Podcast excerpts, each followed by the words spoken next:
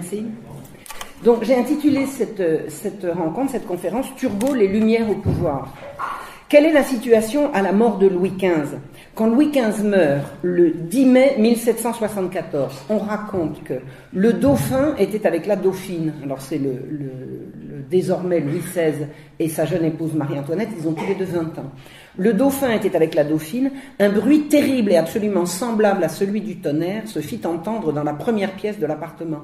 C'était la foule des courtisans qui désertaient l'antichambre du souverain expiré pour venir saluer la nouvelle puissance de Louis XVI. Vous savez, ça fait un bruit de tonnerre sur les parquets. Vous avez la foule qui se déplace. Et en voyant arriver tous ces courtisans, le jeune Louis XVI s'est écrié Quel fardeau Et l'on ne m'a rien appris. Il me semble que l'univers va tomber sur moi. C'était assez bien vu. L'état du royaume est absolument désastreux, les finances sont catastrophiques. Ce n'est pas l'état du royaume, c'est l'état des finances du royaume. Ne confondons pas tout. Les premières expériences libérales qui ont fait l'objet, comme je vous disais tout à l'heure, d'une première conférence, la première expérience libérale a été faite par Louis XV à partir de 1763 et 1764. Elles ont tourné court, c'est-à-dire que l'expérience avait consisté pour le roi à retenir le bras de la police des grains, c'est-à-dire de cette administration qui était sienne, qui allait sur les marchés, s'assurer que le prix du grain, donc du pain, n'allait pas excéder ce que le plus pauvre de ces sujets pouvait acheter pour vivre. Voilà, c'était le principe de la royauté. Qu'est-ce qui fait le roi? Le roi est le père nourricier. Le roi demande obéissance et en échange, il donne la sécurité, c'est-à-dire la sécurité avant tout alimentaire. Voilà. Donc la police des grains, c'est l'administration royale qui, pendant des générations et des générations, a fait surveiller les marchés, c'est-à-dire protéger la population contre les menées des marchands. Alors les marchands ne sont pas les ennemis de la population, mais il est hors de question de leur donner plus d'importance qu'ils n'en ont et il faut certainement les brider. Donc la police des grains en 1763 et 1764 est abolie. La police des grains a été rétablie en 1772, en 1770, de même que les corporations même en mauvais état. Les corporations, c'est-à-dire les organisations ouvrières, avaient beaucoup souffert de la, première expérience libérale. Donc, un premier essai de 63 à 70 et de 70 à 74, on est revenu à l'ancien système. Les parlements ont été mentés. Qu'est-ce que sont les parlements? Les parlements, ce sont les cours dites souveraines, c'est-à-dire les tribunaux qui rendent la justice au nom du roi. Pourquoi a-t-il fallu les menter pendant tout le règne de Louis XV, les parlements qui ont non seulement comme fonction de rendre la justice au nom du roi, mais également d'enregistrer, c'est-à-dire d'inscrire dans leur registre les décisions royales, ont prétendu partager avec le roi les décisions, l'élaboration des lois. Une loi sous l'Ancien Régime, c'est une décision du roi. Une fois que le roi a pris sa décision, cette décision va devenir une loi et va être enregistrée par le Parlement. De tout le siècle de Louis XV, les juges ont prétendu ergoter sur l'enregistrement des lois en disant au roi, oui, nous voulons bien enregistrer, mais avant, il faut que vous changiez ceci, ceci et cela. C'est-à-dire qu'il y a eu pendant tout le siècle une guerre entre le roi qui dit la loi c'est moi et les parlements qui disent oui mais majesté nous sommes là pour vous conseiller. Conseiller pourquoi pas, ergoter et empêcher l'enregistrement des lois, il est bien évident que c'est un abus de pouvoir et toute la guerre entre les parlements et le roi Louis XV pendant tout le siècle. C'est sur ces fondements-là que ça s'est fait. Or, à la fin de son règne, Louis XV a fait, à partir de ce qu'on a appelé le coup de Maupeou, il a renvoyé les magistrats à leur unique fonction de rendre la justice. On a appelé ça le coup de Maupeou. Donc les, magistrats qui n'étaient pas d'accord, ils, ont été renvoyés dans leur, dans terre, et la justice a été euh, rendue par des, fonctionnaires et non plus par des officiers. Un juge était, dans l'Ancien Régime, propriétaire de son office, comme l'est un notaire aujourd'hui. Hein. vous voyez ce que c'est qu'un notaire, il possède son... Un office. Le, les notaires sont des c'est un mode de, fonctionnement qui est issu de l'ancien régime, qui n'a pas été aboli à la Révolution. Donc les juges, c'était pareil, c'était des offices. Donc euh, Louis XV a, remboursé les, les, offices et il a renvoyé les juges dans leur terre et il a décidé que dorénavant la justice serait gratuite, pure et prompte. Et on recommande au, jeune roi Louis XVI. Il reprend un, vieux monsieur qui s'appelait Maurepas et qui lui a donné les, mauvais conseils et qui lui a dit euh, euh, Majesté, le peuple réclame que vous rappeliez les parlements et Louis XVI a commis la bévue de rappeler les parlements.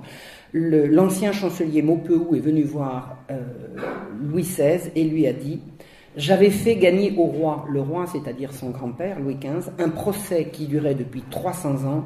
Si le roi veut le reperdre, il est bien le maître. Et là, toute l'amertume de Maupeou, qui avait réussi à mater l'opposition absolument euh, à la fois indue et féroce des parlements, euh, à ce moment-là, a vu détruire en une seule décision toute son œuvre. Alors, je raconte ces, querelles euh, entre le roi et le Parlement dans plusieurs chapitres du livre de la centralisation monarchique à la, à la Révolution bourgeoise, dont je crois qu'il y a des exemplaires là-bas, il me semble. Voilà.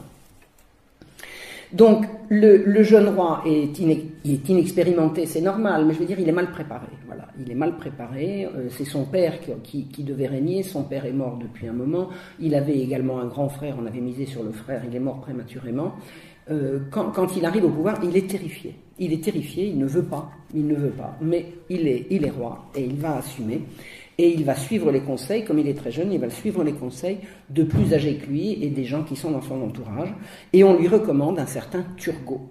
Alors Turgot est le roi à 20 ans, Turgot doit en avoir 45 à 48. Donc c'est un homme, c'est un très bel homme, c'est un homme euh, plein, euh, beaucoup de prestance, beaucoup de beauté, beaucoup de très très calme. C'est un homme très calme.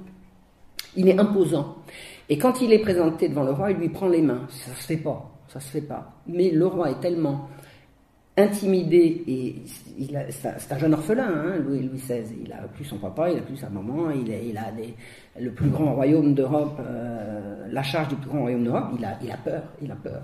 Et quand euh, Turgot vient s'approcher de lui de, cette manière-là, le roi est très très impressionné il est très impressionné par Turgot et il a envie de lui faire confiance. Il a envie, pas seulement de lui faire confiance, mais de s'en faire bien voir, si vous voyez ce que je veux dire. C'est-à-dire, il a envie de mériter l'estime de ce, de ce bel homme tellement calme, tellement imposant, qu'on lui a tellement, tellement chaudement recommandé. Alors, les caractéristiques de Turgot, c'est d'être extrêmement travailleur. C'est un homme qui a. Alors, ça, c'est quand même beaucoup les grands commis de l'État de l'époque, ce sont des bourreaux de travail. Vous savez, nos, aïeux se levaient très très tôt. Hein. J'ai vu, par exemple, sur le Parlement, il arrivait que des séances solennelles soient, euh, euh, euh, battent son plein à, 7 heures du matin. Voilà. Donc, on se lève très tôt, on fait une petite sieste à midi et on continue très tard. Et Turgot fait partie de ces travailleurs absolument infatigables, travailler à ses dossiers, travailler à tout ce qu'on lui demande. Il est incorruptible. Il faut savoir que d'imaginer que Turgot a pu faire euh, promouvoir les mesures libérales par désir de s'enrichir est absolument un contresens. Turgot n'a jamais gagné un sou, à part bon, ce qu'on lui payait pour le faire, il n'a pas spéculé, il ne s'est pas enrichi. Du tout, du tout, du tout. C'est un homme incorruptible et désintéressé. Il a été intendant du Limousin. Alors, qu'est-ce que c'est qu'un intendant? L'intendant, c'est devenu euh, les, préfets, c'est-à-dire un intendant est le représentant du roi sur le plan administratif dans une province. Vous aviez les gouverneurs qui étaient le représentant du roi sur le plan militaire. Hein. un gouverneur d'une province, c'était le, responsable euh, de, l'armée sur la province.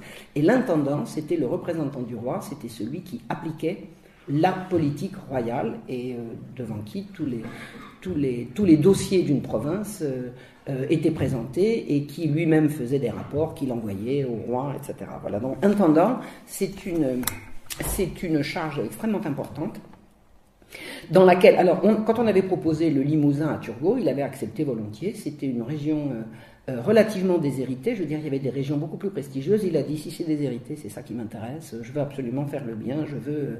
Il avait l'ambition de bien faire. Et il ne courait ni après la gloire ni après l'argent. Alors, il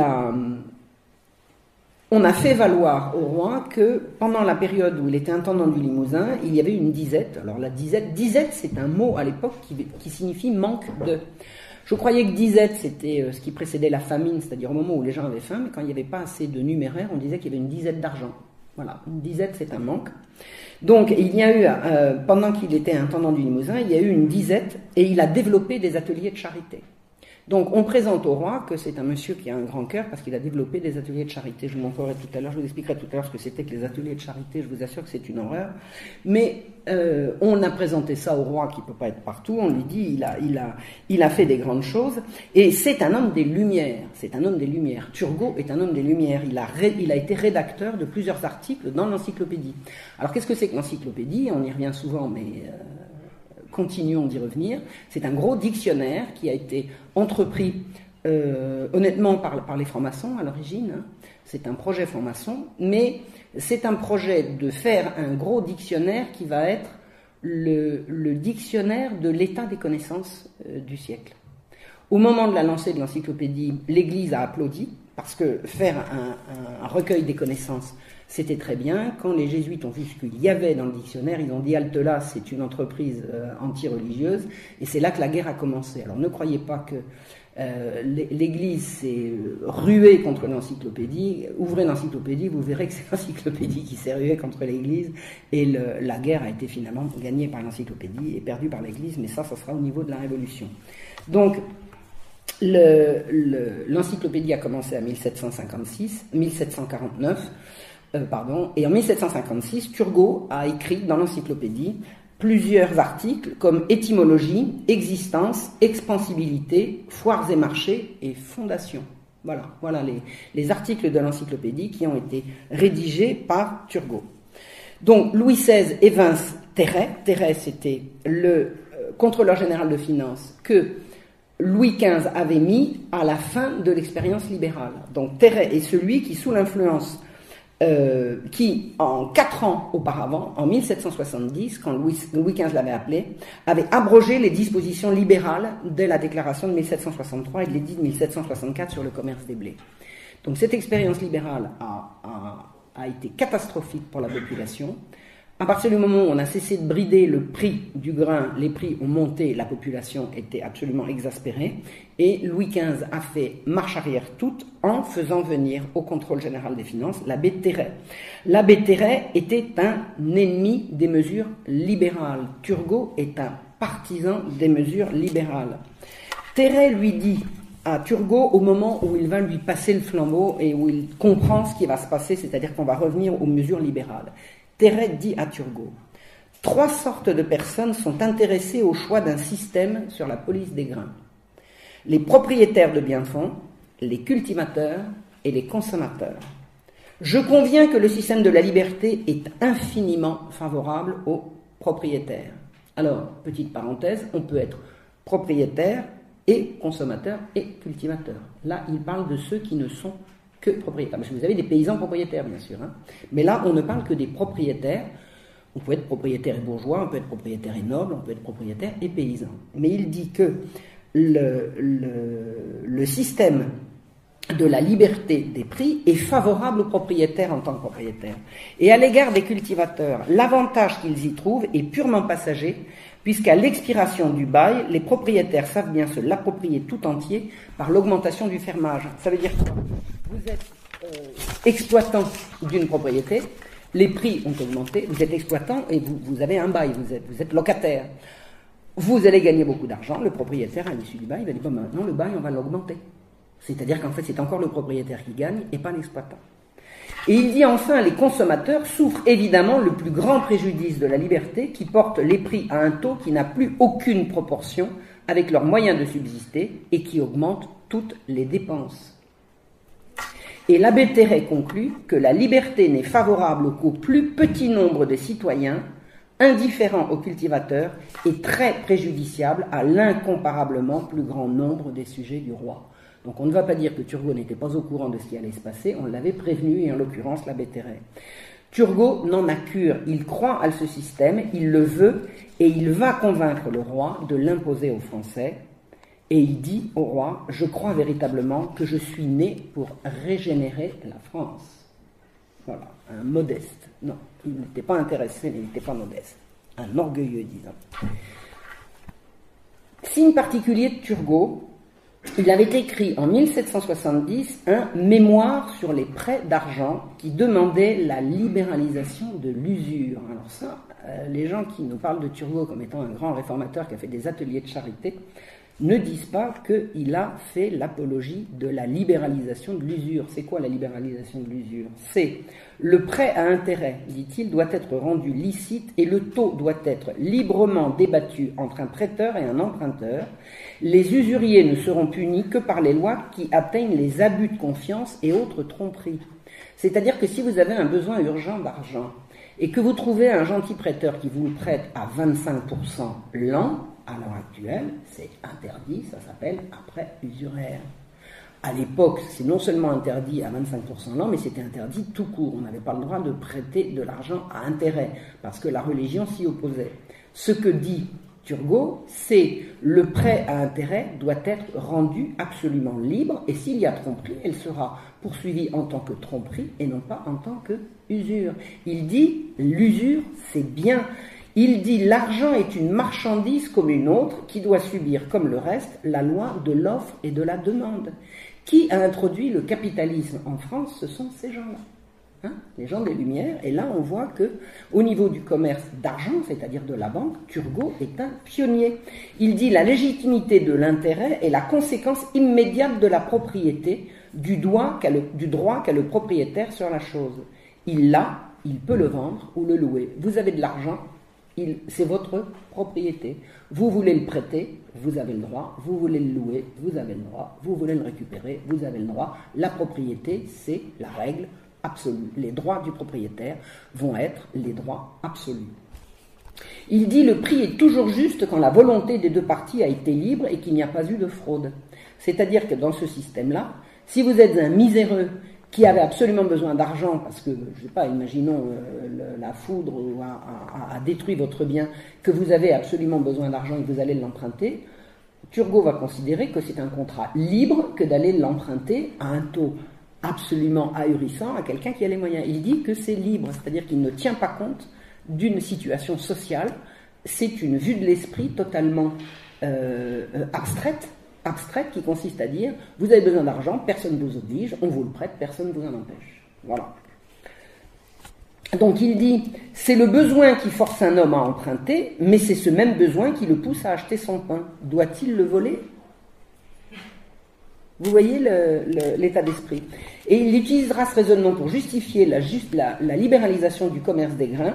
Il considère comme une erreur de croire que la liberté du commerce puisse avoir pour conséquence de renchérir le prix moyen des, des grains. Il dit c'est le contraire qui est vrai. Laissez courir le prix des marchandises, elles se maintiendront à un prix moyen. N'imaginez pas qu'elles vont augmenter, c'est faux. Ça, c'est encore une vue de l'esprit, ça s'appelle un dogme. Ça s'appelle une croyance. Et c'est la croyance libérale, c'est la croyance des gens comme c'est la croyance des Lumières, des hommes des Lumières. Il dit la liberté, en augmentant la masse totale de la production, ne peut que diminuer les prix du marché général au profit des consommateurs. C'est un raisonnement abstrait. Quand il y aura de la liberté, il y aura plus de gens qui produiront, donc globalement les prix baisseront, donc il n'y aura pas d'augmentation. Et à partir de là, il va appliquer sa théorie, il va la mettre en pratique. Il présente au roi un programme le soir de sa nomination, c'est-à-dire dès l'été 1774. Il dit point de banqueroute. On va faire en sorte que euh, l'État honore ses. Parce que la, dette, c'est la dette. Hein. C'est catastrophique. Hein. À l'arrivée de, Louis XVI au pouvoir, c'est euh, catastrophique. Pas d'augmentation d'impôts, pas d'emprunt. Il dit on va faire, pour faire face à la dette, une stricte économie de réduction de la dépense au-dessous de la recette, c'est-à-dire la fin des prébendes et des dépenses inconsidérées. Majesté, s'il n'y a pas d'argent dans les caisses, c'est parce qu'on dépense trop. Ça vous rappelle quelque chose? Hein? Alors on va supprimer ça, on va supprimer ça. Euh, il dit Votre Majesté ne doit pas enrichir même ceux qu'elle aime aux dépens de la substance de son peuple. C'est-à-dire qu'il fait croire au roi que s'il réussit à, réduire son train de vie, euh, il va permettre de, de, sauver la substance du peuple. Bon, c'est gentil, je veux dire pourquoi pas, mais enfin bon, ça justifie pas le reste. Et il dit la libre circulation des subsistances préviendra la disette, et il fait par appel euh, il fait par avance appel à la fermeté du roi. il dit que le roi ne devra pas se laisser effrayer par les clameurs qu'il est absolument impossible d'éviter en cette matière, quelque système qu'on suive et quelque conduite qu'on tienne. C'est-à-dire, on va supprimer la surveillance du prix des subsistances. Majesté, les gens vont crier, vous inquiétez pas, c'est prévu, c'est au programme, résister. Et ça va marcher, le roi va résister. Et ça va amener à la catastrophe. Les économistes, c'est-à-dire toute la bande de, de gens qui gravitent autour de l'encyclopédie et qui veulent absolument de ce système libéral, exultent. Condorcet, tout le monde connaît Condorcet. Condorcet, il faut savoir, c'était l'alter ego de, Turgot. Vous aviez Turgot et Condorcet juste derrière. Condorcet écrit à Voltaire. Condorcet adore Voltaire. Il ne pouvait rien arriver de plus heureux à la France et à la raison humaine. Quand on libéralise, on fait œuvre de raison. Hein alors qu'avant, il y avait la religion, la foi, la croyance, la superstition. Maintenant, on va passer dans le domaine de la raison.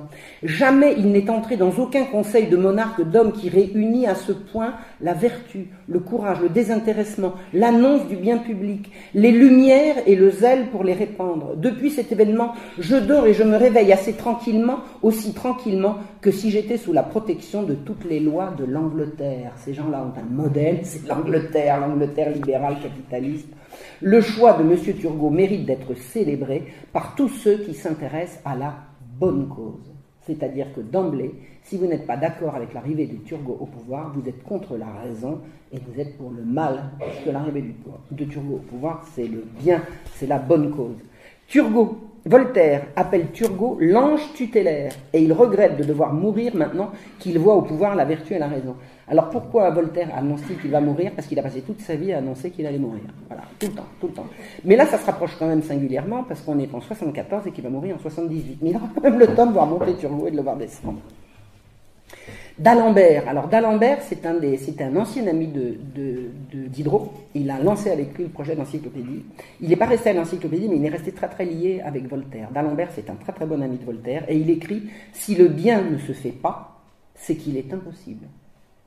C'est-à-dire que si le système libéral ne réussit pas à tout résoudre, eh ben, on ne résoudra jamais rien. Voilà, c'est maintenant ou jamais. Turgot présente son programme au roi et il dit qu'il faut d'abord et avant tout la libre circulation des grains. Alors je rappelle que les grains à l'époque a été apportés par les producteurs sur la place du marché le plus proche de leur domicile. La population se servait d'abord, ensuite les boulangers, et ensuite, les marchands pouvaient relever le surplus. C'est-à-dire que le surplus qui va être mis sur le marché, qui va circuler, et ce qui reste quand la population locale s'est servie. Il est interdit de vendre du blé autrement que sur la place du marché. Un paysan qui vendrait son blé directement de son grenier se verrait très sévèrement puni. À partir de maintenant, on peut acheter le blé où on veut, au prix qu'on veut et le, sortir du marché euh, comme on veut. Alors, les arguments étaient des libéraux étaient, mais vous ne vous rendez pas compte avec ce système quand on manque de blé ici et on est bien obligé de le faire circuler pour en mettre là. Bah oui, sauf que les rois ils y avaient pensé et qu'il y avait pour ça des intendants et toutes les, autorités qui se chargeaient elles-mêmes quand il manquait du blé quelque part d'aller en, faire acheter par les marchands. C'était comme toujours les marchands qui faisaient les sous-surveillants pour aller le porter d'un endroit à un autre on croirait qu'on a attendu le, capitalisme sauvage pour faire en sorte que ce qui manque ici soit vendu là. Euh, ils y avaient pensé. Ils y avaient pensé. Mais là, on va faire croire qu'on n'y avait pas pensé et que dorénavant, il faut absolument que le grain puisse circuler avant que la population se soit servie.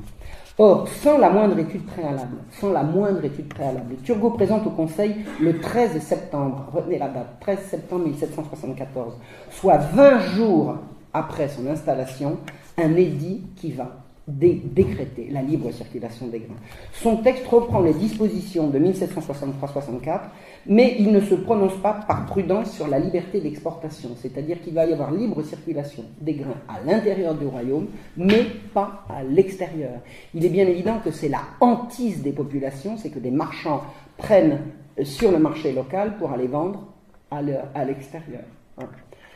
Turgot écrit un préambule, en préambule à son édit. J'ai voulu le rendre si clair que chaque juge de village put le faire comprendre aux paysans.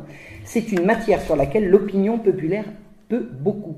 C'est-à-dire qu'il sait que les paysans vont être contre. Et il écrit son édit de telle sorte qu'on puisse le vendre aux paysans en leur disant voilà, on va vous expliquer, vous n'avez pas compris. Ça rappelle quelque chose. Hein. Vous n'êtes contre parce que vous n'avez pas compris, on va vous expliquer. C'est déjà ça.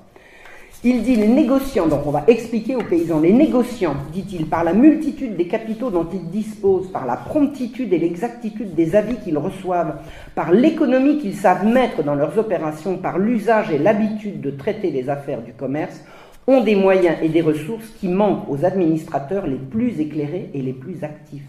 Ce qu'il explique, c'est que les marchands connaissent mieux le bien commun que les fonctionnaires. Les marchands ont intérêt à être économes, à être, intelligents, alors que les fonctionnaires, non. Si c'est pour de la galette, ça sera plus honnête. Vous croyez que ça va marcher? Il dit leur vigilance est, est excitée par l'intérêt. Dès que vous allez vouloir gagner plus d'argent, vous allez être plus vigilant, plus intelligent. Elle prévient les déchets et les pertes. Leur concurrence rend impossible tout monopole. Le monopole est impossible. Hein? Vous êtes au courant? Et le besoin continuel où ils sont de faire rentrer leurs fonds promptement pour entretenir la concurrence les engage à se contenter de profits médiocres. Un marchand va préférer vendre pas cher plutôt que de conserver en attendant que le prix monte. Ils disent que ce n'est pas possible. Ils préféreront se contenter de profits médiocres parce qu'ils ont besoin de liquidité et qu'il va falloir que ça circule. C'est-à-dire que ce qu'il annonce, c'est que par son système, il n'y aura pas d'accaparement. L'obsession de la population, c'est des gens prennent le blé, l'accaparent, attendent qu'il monte et ensuite vont le vendre. C'est ça l'obsession. Et il dit, dans mon système, ce sera impossible. Il dit, plus le commerce est libre, animé, étendu, plus le peuple est promptement, efficacement et abondamment pourvu. Il n'a jamais vu ça, il l'a rêvé ça.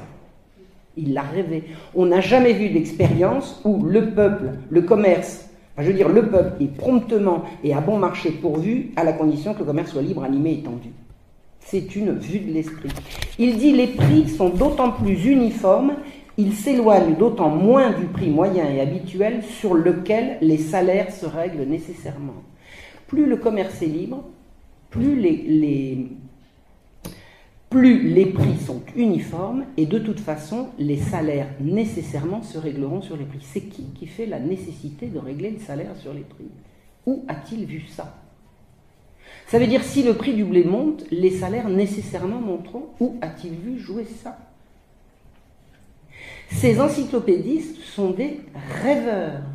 Et on a fait de Turgot un grand génie en économie, puisque tout le système dans lequel nous vivons a été théorisé par, par Jacques Turgot. Hein. C'est de lui que ça vient. Il dit Les approvisionnements faits par les soins du gouvernement ne peuvent pas avoir les mêmes succès.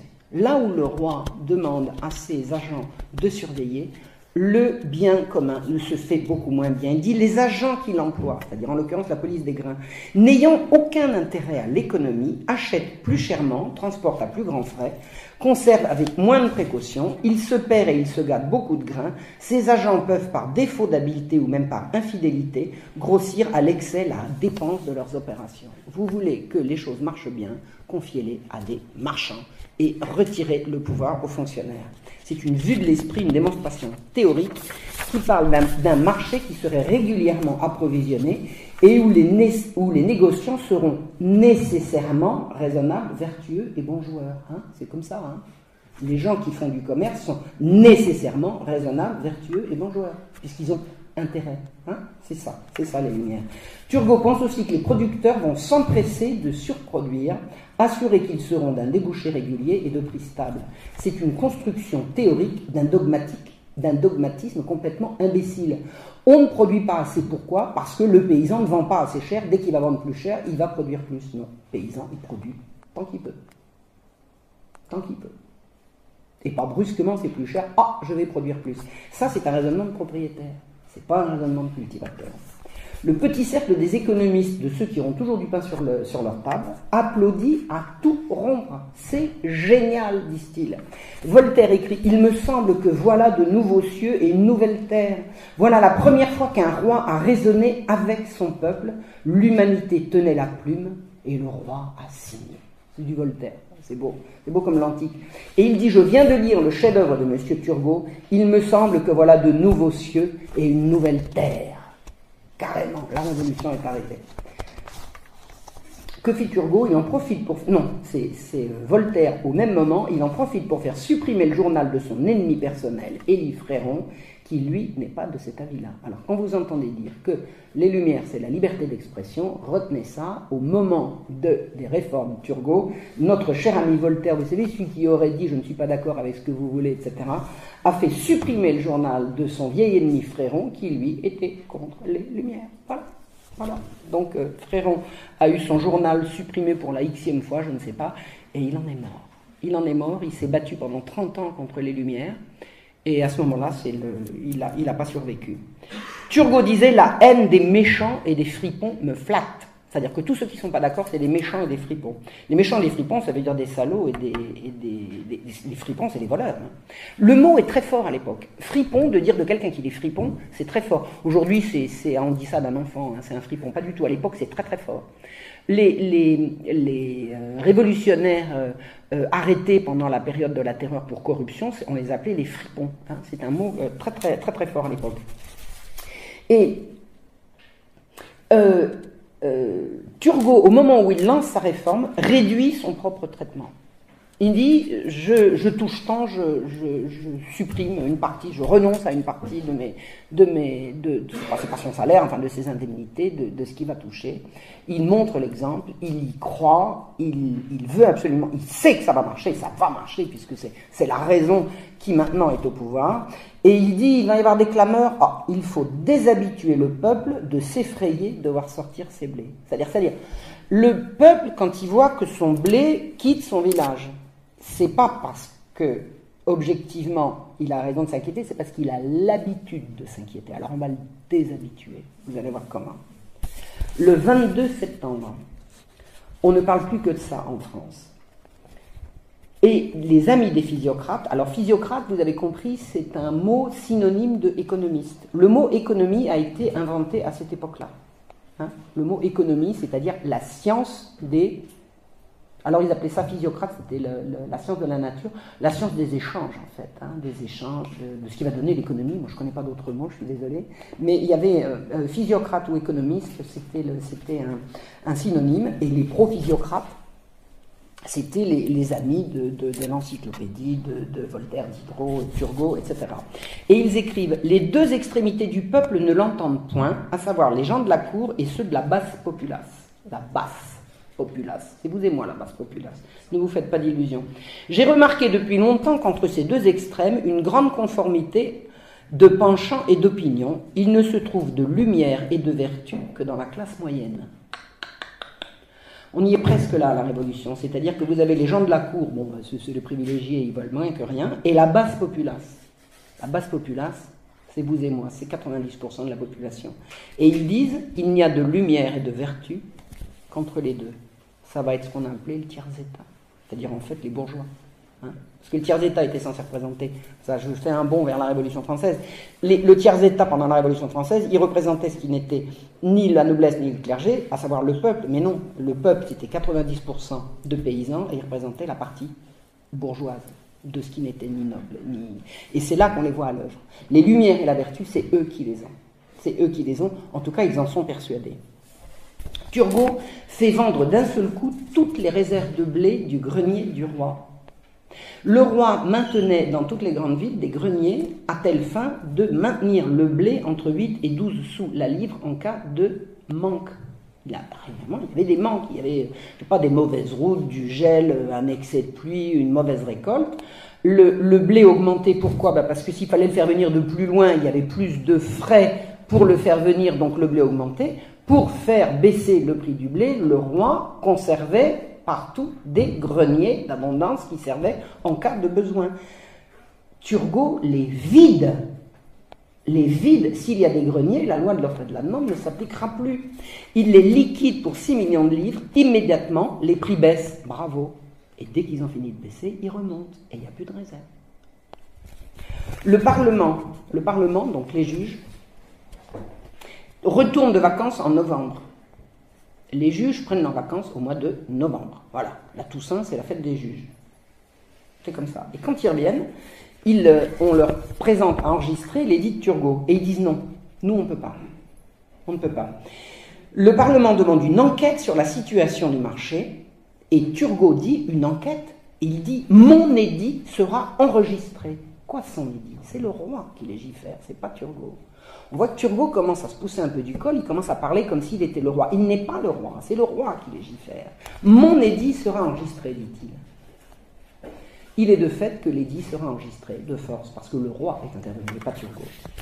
Or, les prix montent. Turgot affirme cette hausse n'aura qu'un temps, et quand, elle, et quand elle cessera, les accapareurs seront punis de leur cupidité et perdront pour toujours le goût de garder leur blé. Ils rêvent il rêve. Un pilier du parti Vaux, qui est le duc, le parti Vaux, c'est le parti de, le parti de l'Église, le parti des, anti-encyclopédistes. Pourquoi dit-on Vaux ben, Parce que c'était les gens qui sont restés fidèles à la, politique, euh, à l'ancienne politique, euh, et à l'Église, fidèles à l'Église. Le duc de Croy. Incidemment, le duc de Croy, c'est celui que j'ai mis en scène de façon romancée dans mon roman sur Damien.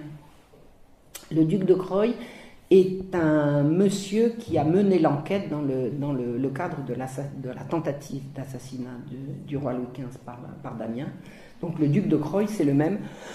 c'est un très très honnête homme, très très pieux, très croyant, très pratiquant, et qui écrit Ce fut, quoique sourdement et sans révolution, le plus grand coup porté à la religion depuis Clovis.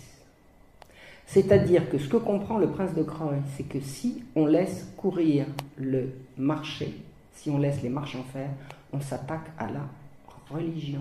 Et c'est très bien C'est très bien Ça va marcher, vous inquiétez pas. Necker, Necker c'est un banquier protestant euh, qui est partisan de beaucoup de choses, mais pas de la liberté euh, à tout cran.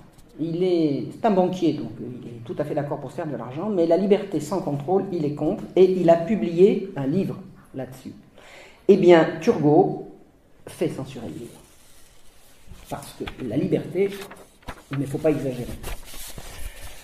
Euh, il essaye de faire censurer le livre, et il le présente à un censeur.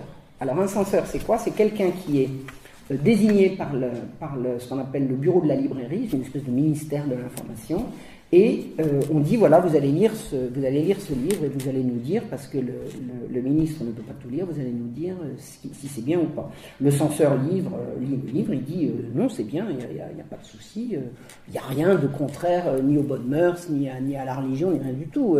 L'écrit de M. Necker est bon, et si vous voulez que je le, que je le censure, ben, il me faut un ordre. Euh, Turgot fait intervenir son, ami Condorcet. Turgot n'a pas réussi à, faire censurer le livre de Necker, donc il fait intervenir son, ami Condorcet pour qu'il publie Lettres sur le commerce des grains, dans lequel il passe son temps à injurier ceux qui ne sont pas d'accord avec leur système génial. Voltaire, lui, il est prêt à se battre pour la liberté du commerce des grains comme il s'est battu pour Calas. Il dit Je suis très fâché qu'un banquier défende une si mauvaise cause. Pour Voltaire, un banquier est là pour défendre des bonnes causes. En l'occurrence, il a défendu Calas. Hein. Je, vous renvoie à mon livre euh, récent sur, sur Voltaire, où je raconte abondamment que la réhabilitation de Calas, ça, s'est fait d'accord avec les, avec les banquiers. Et euh, Voltaire estime que, que un banquier n'est pas là pour défendre de si mauvaises causes. C'était beaucoup mieux quand il défendait Calas. Et le 1er mai, Turgot, qui, comprend que décidément il y a des résistances un peu partout, le 1er mai, donc son édit, il l'a rédigé au mois de septembre, il a été enregistré au retour du Parlement de force à partir du mois de novembre, et là on arrive au 1er mai. Et Turgot envoie au 1er mai au curé de Paris un mémoire dans lequel il dit L'augmentation subite dans les prix des denrées peut mettre, peut mettre une disproportion entre les salaires et la subsistance. Ah croyez que ça devait nécessairement Ben non, apparemment pas tout de suite. Et il écrit, tenez-vous bien. Lorsque la cherté élève la denrée au-dessus des facultés du peuple, ce n'est point pour lui-même que souffre l'homme de journée, l'ouvrier, le manœuvre. Ses salaires, s'il était dégagé de tout lien, suffiraient pour le nourrir. Ce sont sa femme et ses enfants qu'il ne peut soutenir. C'est cette portion de la famille qu'il faut chercher à occuper et à salarier. Qui a inventé le travail des enfants? Turgot. 1er mai 1775. À retenir. Turgot théorise non seulement le travail des enfants, mais le travail des femmes. Le père ne peut plus subvenir à sa famille. On va mettre au boulot les femmes et les enfants. C'est là que se dessine le 19e siècle. Qu'est-ce qui va se déclencher? La guerre des farines, immédiatement. L'hiver a été rude et le transport a été difficile. Que fait la police? La police dégrain. Rien, elle n'a plus le droit. La police n'a plus le droit d'intervenir alors que l'hiver a été rude et que le transport a été difficile. Avant, la police, elle se chargeait de ça. Dès le mois de décembre, alors là je vous ai dit la, sortie de Turgot au mois de, au mois de mai, le 1er mai, mais dès le mois de décembre, on signalait des émeutes à Caen. Pourquoi des émeutes? Parce que les gens vont au marché acheter du grain, il n'y en a plus. Ah Où il est? Ben, Il est parti là-bas. Et il en reste? Bah, Il y en a là. Ah bah oui, mais il est 30% plus cher qu'hier. Ah bah attendez, c'est le prix du marché, vous ne voulez pas acheter? Non. Si, on va acheter le prix d'hier, au bon prix. On veut acheter au bon prix. Or, le bon prix pour la population, c'est le prix qu'ils peuvent le payer. Pour les économistes, c'est le prix du. Bravo. On suit. Début printemps 1775, trois lieutenants de police de grosses villes viennent se plaindre de la disette, des murmures du peuple et de même de quelques commencements d'émeutes. C'est-à-dire que les lieutenants de police immédiatement alertent en haut lieu en disant Attendez, ça va pas, ça va pas, le blé manque. Le 12 mars, le procureur de Lagny sera en personne à Paris. Alors Lagny, Paris, vous voyez où c'est Lagny? C'est à l'est de Paris, hein. euh, c'est quelques lieux de Paris. Le procureur de Lagny sera en personne à Paris pour attirer l'attention du ministère sur les circonstances critiques où se trouve l'abri. Ne vous inquiétez pas, ça va marcher, ça va marcher. Le 14 mars, Turgot alerté des troubles à Caen. Hein, le temps que, l'information circule, il demande des punitions exemplaires et il exige de l'intendant la confirmation que le blé retenu a tout de même été expédié. C'est-à-dire qu'on lui a dit la population a retenu du blé et il écrit à l'intendant vous avez bien récupéré le blé et vous l'avez bien euh, fait partir, n'est-ce pas? Et il dit, il n'y a pas lieu de tenir compte des murmures du peuple, il faut qu'il comprenne au contraire que son opposition, ses mouvements et ses violences ne serviront qu'à faire prendre les mesures les plus efficaces pour le contenir. Le 12, une fermentation est signalée à Meaux. Ah bon, à Reims, je ne vous explique pas où se trouve Meaux. Incident sur le marché de la ville où des marchands ont tenté de revendre sur place du blé avec une majoration de prix. Les gens sont furieux. Que fait la police? Rien. Elle n'a plus le droit. Le 31 mars, le blé est à 21 sous. Or, les greniers sont vides. On ne peut plus faire baisser les prix. Courant avril, le blé sera à 24 sous, c'est-à-dire deux fois plus cher que ce que les trois quarts des Parisiens peuvent l'acheter. Voilà. Mais ne vous inquiétez pas. Non, les trois quarts, 3 sur 5, 3 cinquièmes. 3 cinquièmes. Le 18 avril, la foule refuse refusant. Alors là, je vais vous faire une, citation. C'est l'excellentissime Stephen Kaplan qui a fait tout ce travail. Hein. C'est un, un, historien d'origine américaine, Stephen Kaplan, que j'adore, qui a fait tout, tout ce travail, qui, m'a servi à, faire ce, ou pas, cette conférence sur Thiogo. Kaplan a écrit La foule refuse de se pénétrer du préambule de l'édit de septembre pour tromper sa faim. Les gens ont faim, et alors en lisant le préambule, bah, ils n'ont pas moins faim. Voilà, j'aime bien la formule. Et la foule, le 18 avril 75, envahit Dijon. Dijon. Depuis huit jours, ils ont faim. Le gouverneur de la région, le monsieur de la Tour du Pin, répond aux manifestants qui sont venus porter leur doléance Mes amis, l'herbe commence à pousser, allez la brouter. Bon, il avait bu, hein, il avait un coup dans le nez. Euh, alors là, s'il n'est pas mort ce jour-là, c'est parce qu'il avait vraiment un ange tutélaire qui a dû le sauver de la foule. Ça s'est vraiment très très mal passé la foule a jeté euh, de la farine à la rivière. Pourquoi? Ben, Ils ont faim, parce qu'on leur a donné à acheter de la farine frelatée. Et le peuple, il est comme ça, il veut de la bonne farine, pas des fonds de cuve qui datent de l'année dernière et qu'on va leur vendre à prix d'or. Donc ils jettent la farine frelatée à la rivière et ils disent on veut de la bonne farine. La troupe arrête 40 meneurs et on écrit au ministre que l'émeute a été provoqué par ses ennemis. Ah bah oui, il faut savoir que les gens qui font des émeutes à Dijon, ce sont les ennemis de la raison et des lumières, on est d'accord. En tout cas, c'est comme ça que Turgot le prend et que les gens qui veulent lui lécher les bottes lui disent. Il dit le prix du pain n'est pas en cause, c'est la bêtise populaire, c'est un complot contre les Lumières. Un coup des curés, ça encore. Turgot écrit à Monsieur de la Tour du Pin le 20 avril. Je ne suis pas étonné, monsieur, du tumulte arrivé à Dijon. Toutes les fois qu'on partage les terreurs du peuple et surtout ses préjugés, il n'y a point d'excès auquel il ne supporte. Quand le peuple veut acheter son pain au même prix qu'avant les réformes libérales, ce sont des préjugés. Préjugés égale imbécilité, on est d'accord. Les gens qui réfléchissent, n'ont pas de préjugés. Et Louis XVI, le malheureux Louis XVI, ajoute de sa main sur la fameuse lettre Autant je désire que mon peuple soit heureux, autant je suis fâché quand il se porte à des excès où il n'y a nulle trace de raison. Alors là, on peut dire que le roi est sous influence pour écrire ça. Aucun des aïeux de Louis XVI n'aurait écrit une chose pareille. Le 24 avril toujours, Turgot écrit au vicomte Mailleur de Dijon, l'équivalent du maire.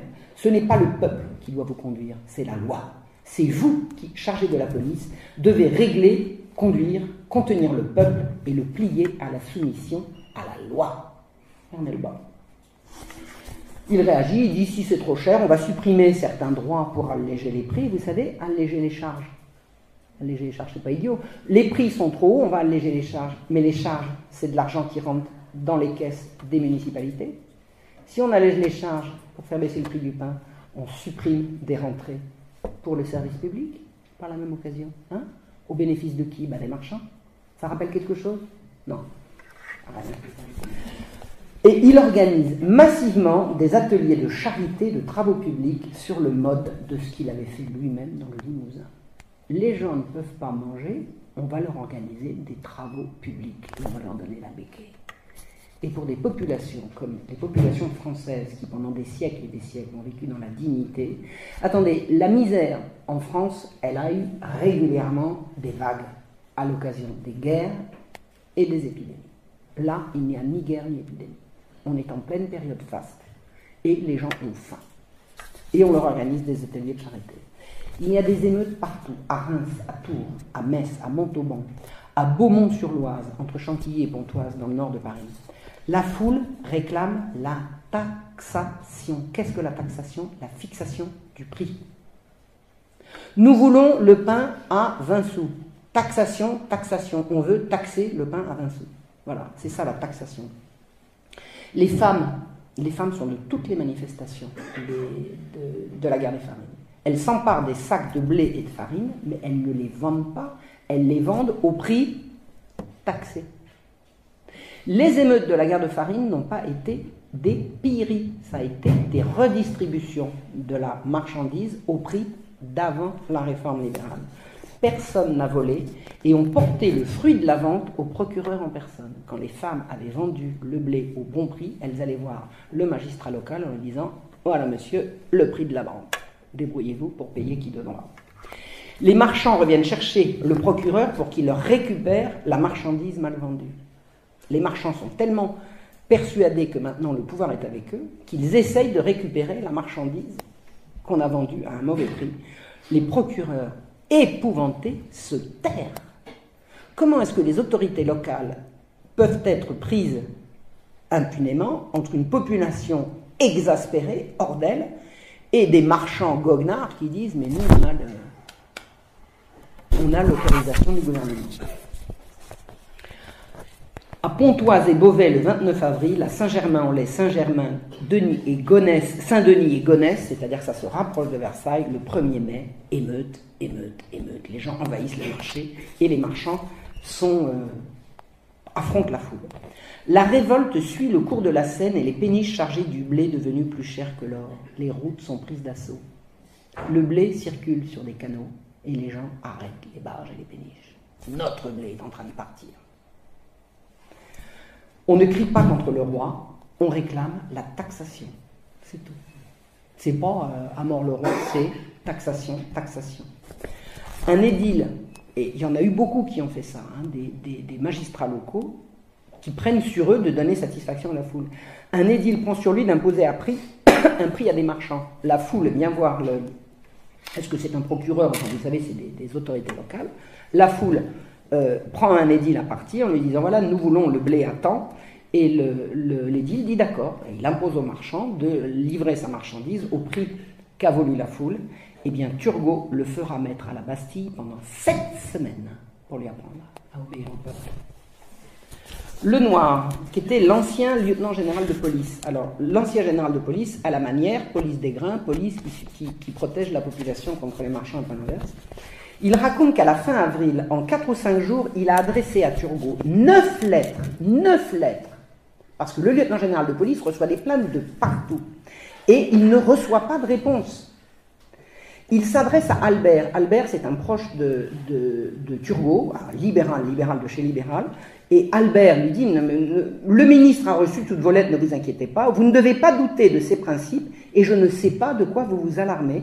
J'ai vu le pain à Paris à plus de 4 sous la livre, et je n'en ai point été effrayé.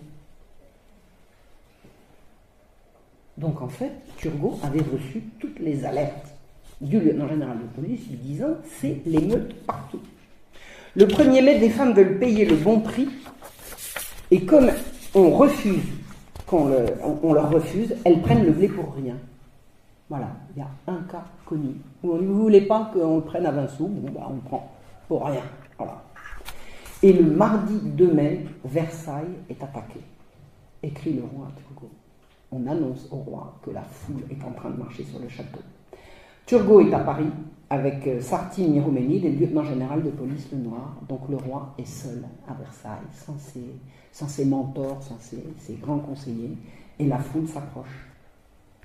Que fait le roi? Il va au balcon, il veut parler au peuple, et là la foule hurle, la foule hurle.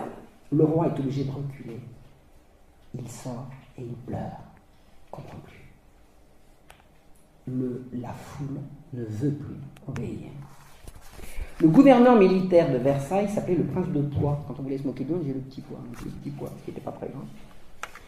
Quand il voit arriver la, foule, quand il voit arriver l'émeute, il donne l'ordre de, vendre le pain à 8 sous en croyant l'émeute reine de la rue. Donc, euh, il, rassemble la garde, il dit que, voulez-vous? La foule dit on veut le pain à 8 sous, et vous vous dispersez? Oui, ah ben écoutez, c'est simple, on fait le pain à 8 sous, et il rentre, il va voir le roi, et il lui dit euh, Majesté, l'émeute est terminée, j'ai donné le pain à 8 sous.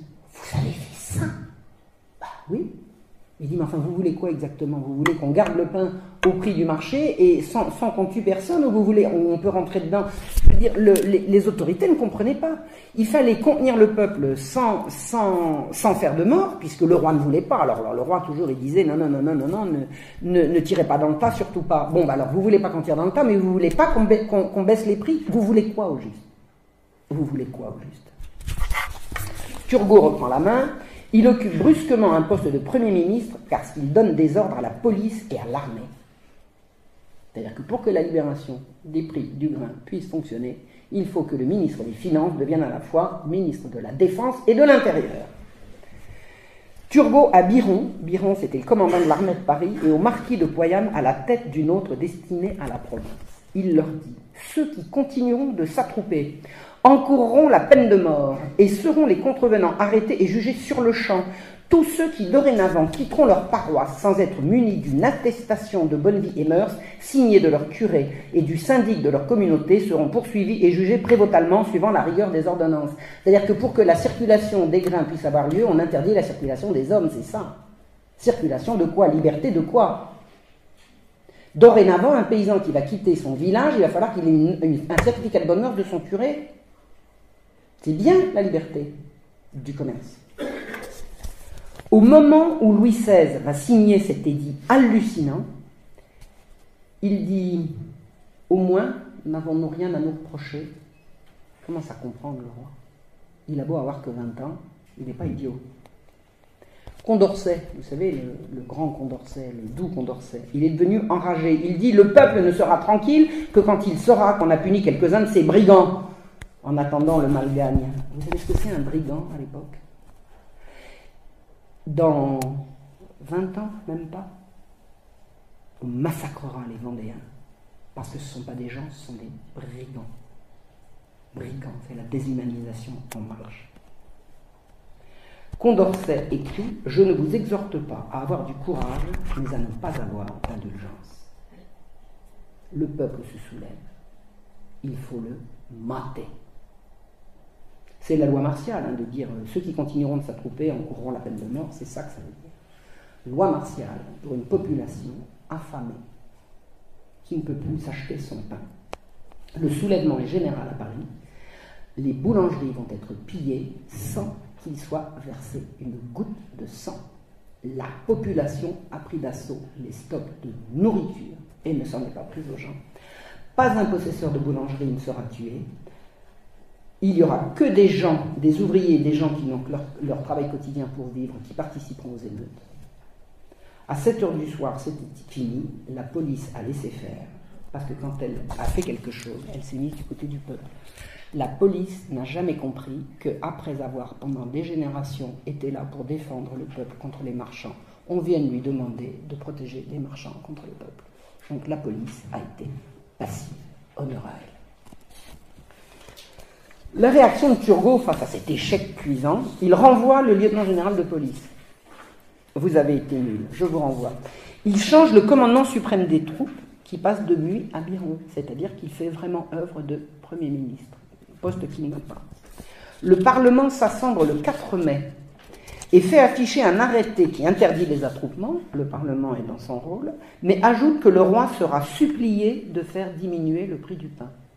Le Parlement prend à l'outrecuidance de publier qu'il va demander au roi de faire baisser le prix du pain.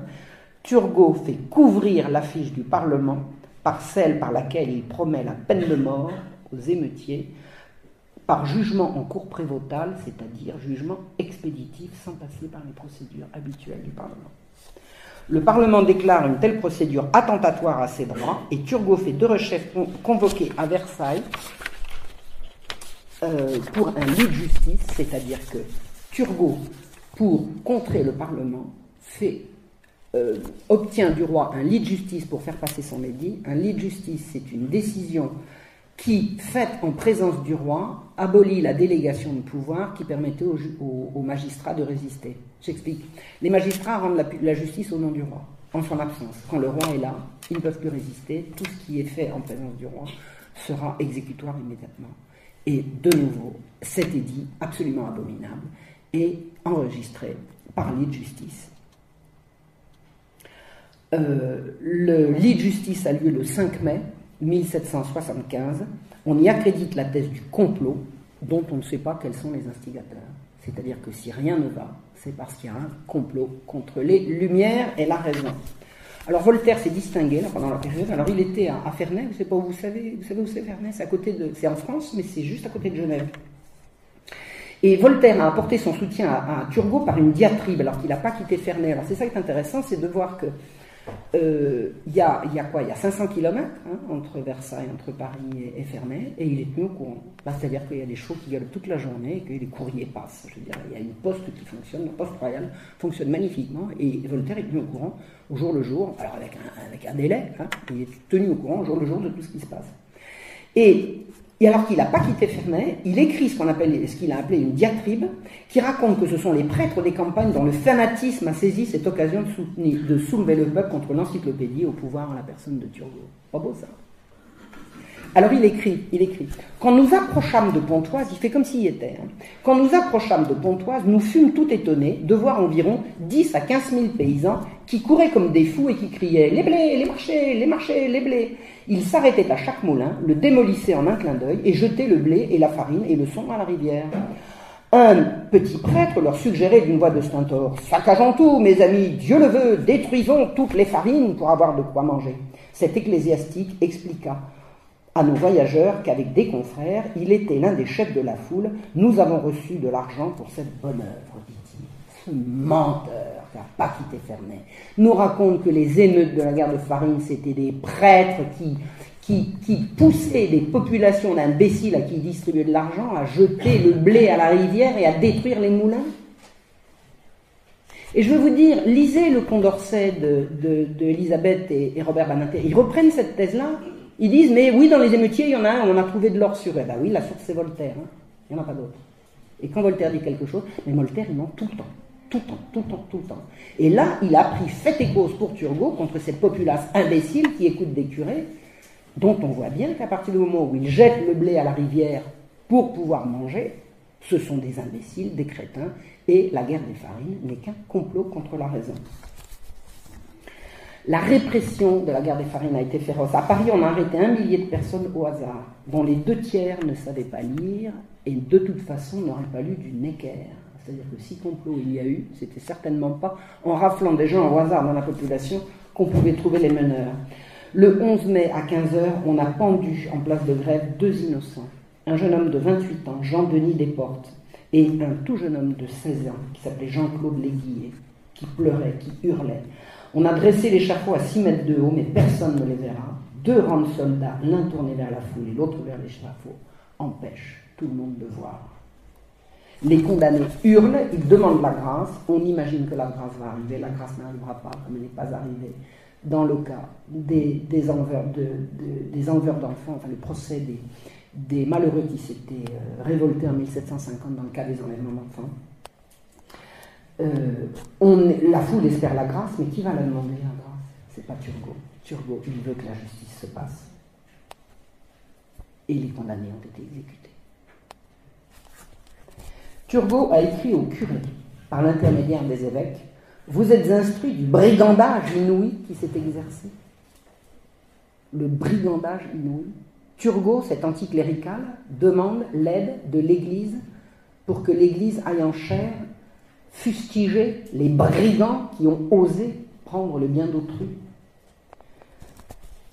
Turgot a fait dédommager les marchands qui avaient été obligés de vendre leur blé à moindre prix que celui qu'ils voulaient, et il a fait dédommager les marchands par les communautés urbaines et villageoises, c'est-à-dire par la communauté. Dans un village où un marchand avait été obligé de céder son blé moins cher, on a fait payer le différentiel par la commune c'est-à-dire par les habitants, même ceux qui n'avaient rien fait. Et il écrit si la répartition générale de ces sortes de dédommagements est un mal pour les particuliers innocents sur qui elle tombe, elle est néanmoins indispensable pour établir la confiance des commerçants contre les mouvements populaires et pour intéresser la totalité des pays à les prévenir et à s'y opposer. Voilà très exactement ce que c'est que Turco au pouvoir.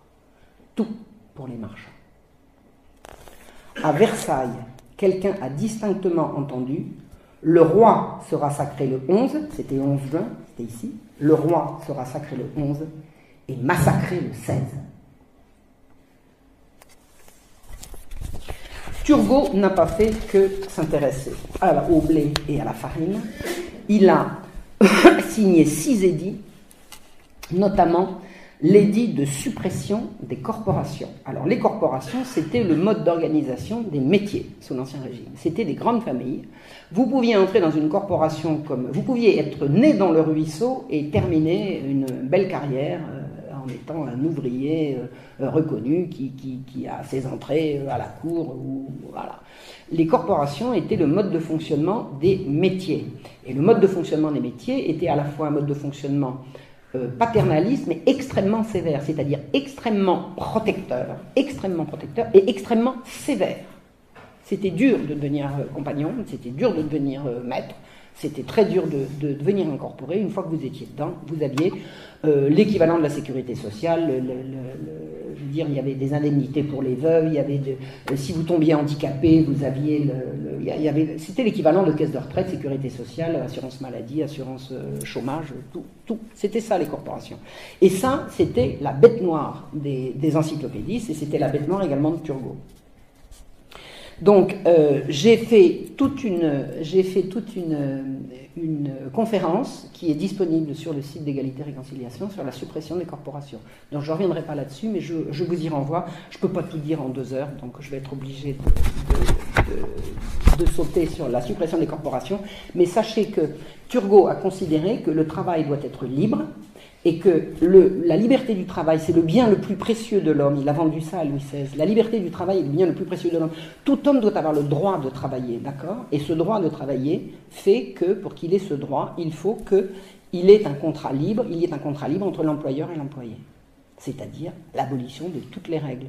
Et c'est cette liberté qui va ouvrir des, des, fabriques dans lesquelles les femmes et les enfants vont être payés à, faire des journées interminables. Enfin c'est la misère ouvrière, c'est ça, c'est la, fin des corporations. Parce que dans le même temps, c'est la Révolution française hein, qui va valider ça. Ça va être validé en 1791, d'une part par l'abolition officielle par le traité d'Allard de, toutes les corporations et par la loi Le Chapelier qui va interdire de recréer des coalitions ouvrières. Donc c'est Turgot qui est véritablement à l'origine de la prolétarisation du monde ouvrier. Hein. les ouvriers étaient des gens qui vivaient dans des grandes familles ouvrières qui s'appelaient les corporations.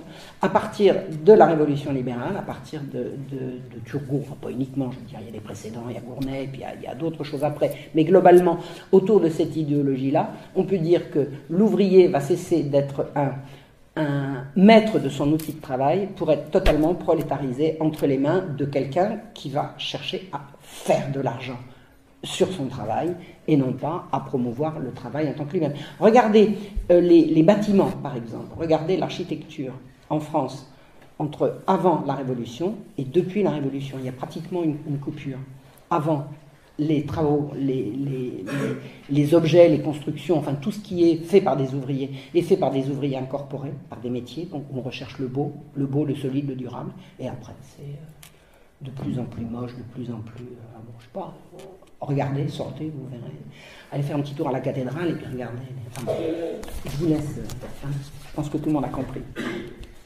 Alors, je voudrais vous parler du principe des ateliers de charité qui avait été expérimenté à, Limoges en, 1770. Et c'était déjà par conséquence du libéralisme.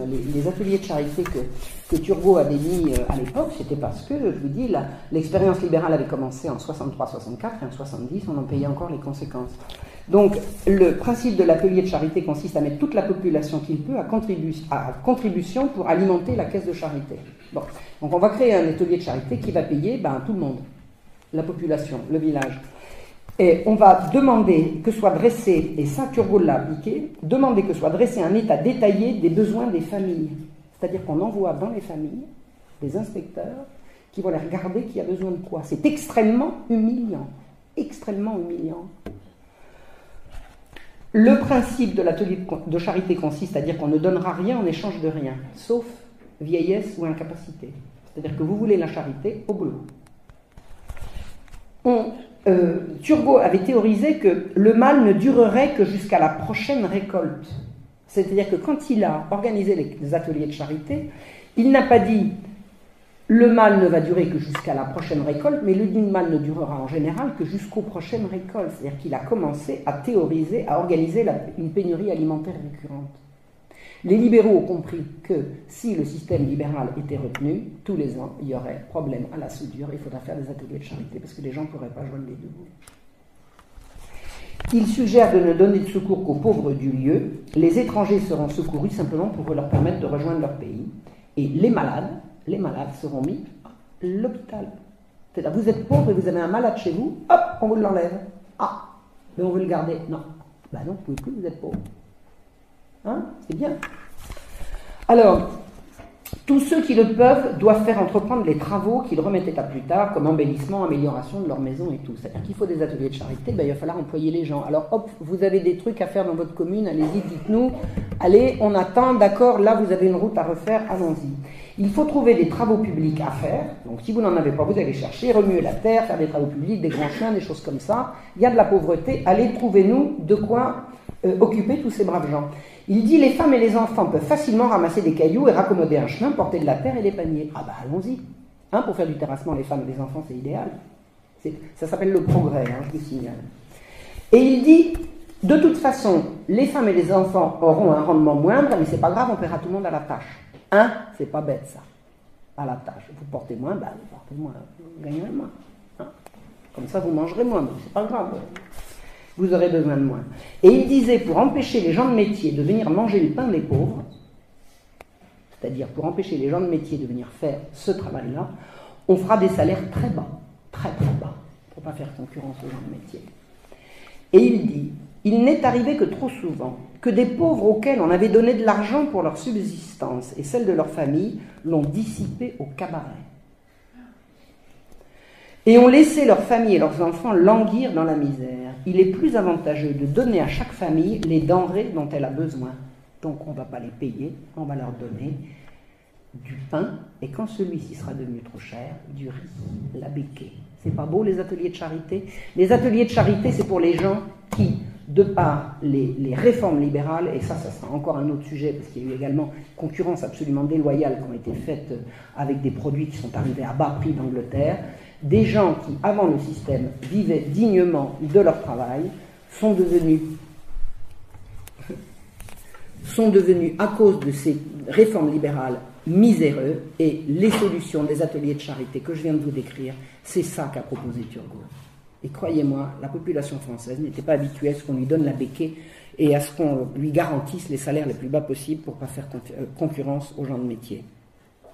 Et Turgot a vanté son système en disant qu'il a très bien fonctionné depuis la suppression de la corvée. Alors ça veut dire quoi?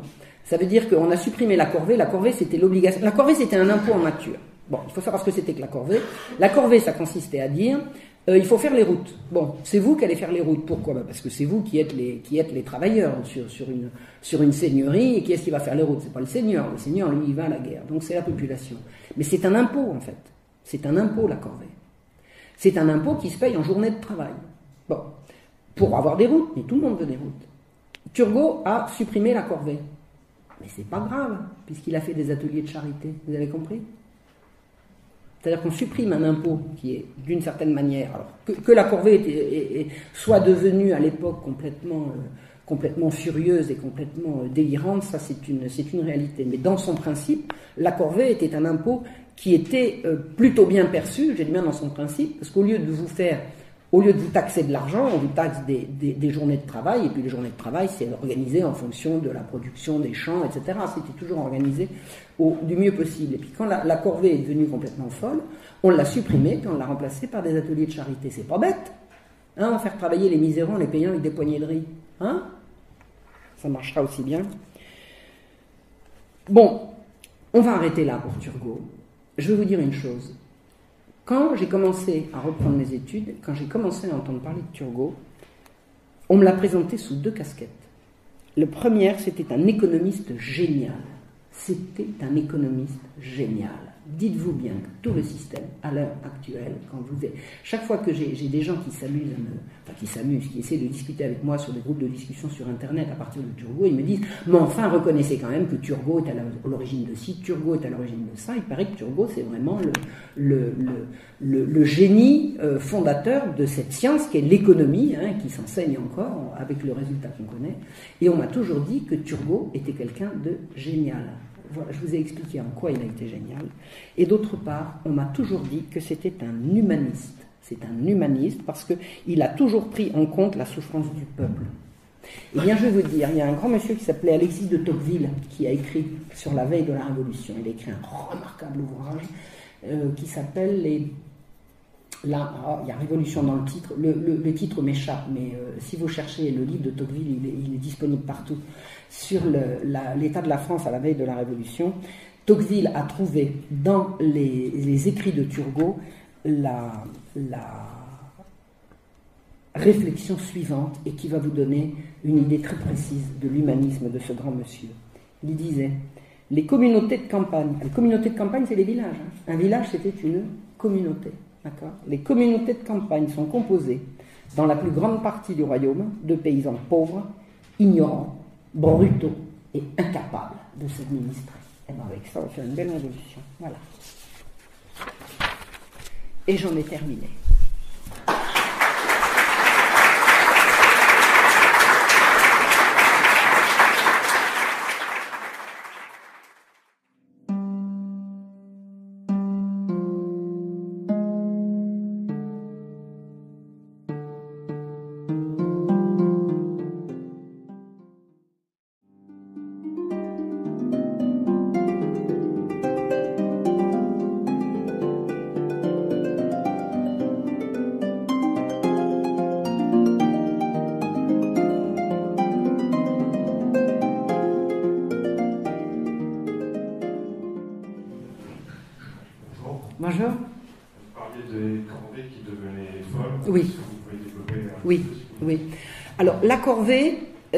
C'était la, possibilité qu'avait le seigneur, et à l'origine le seigneur. Le seigneur, c'est celui qui, dans, un, territoire donné, possède la seigneurie et à qui les paysans vont payer euh, des redevances. Bon, à l'origine, les, seigneurs, c'était tous des nobles, hein, c'était tous des nobles, c'est-à-dire c'était dans la répartition de, de, la société, la répartition par noblesse, clergé et tiers état.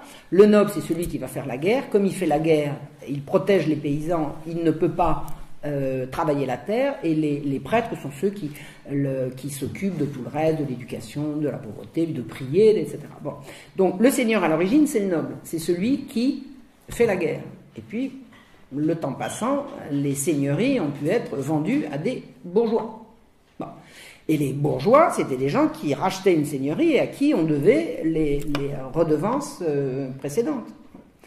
Quand un certain nombre de seigneuries je ne dis pas que c'est que les bourgeois qui ont pu faire ça, les nobles ont certainement pu le faire, mais des habitudes ont été prises de considérer comme corvéables des gens qui leur devaient, les, paysans leur devaient euh, la corvée sous forme de tant de jours par an pour faire des routes, on va en profiter pour, bah tenez, j'ai besoin de tant de, paysans, je déménage, j'ai besoin de, tant d'ouvriers pour, me déménager. Ils finissaient, il y a eu des abus de la corvée absolument ahurissants, ahurissants.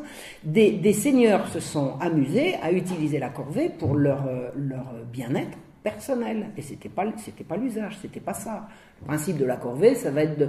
Pourquoi est-ce que le, le paysan, par exemple, il va recreuser les douves? Ben, S'il y a un château fort et que les douves sont embourbées, on ne pourra pas mettre de l'eau dedans et donc elles vont perdre. Donc il faut bien que quelqu'un creuse les douves.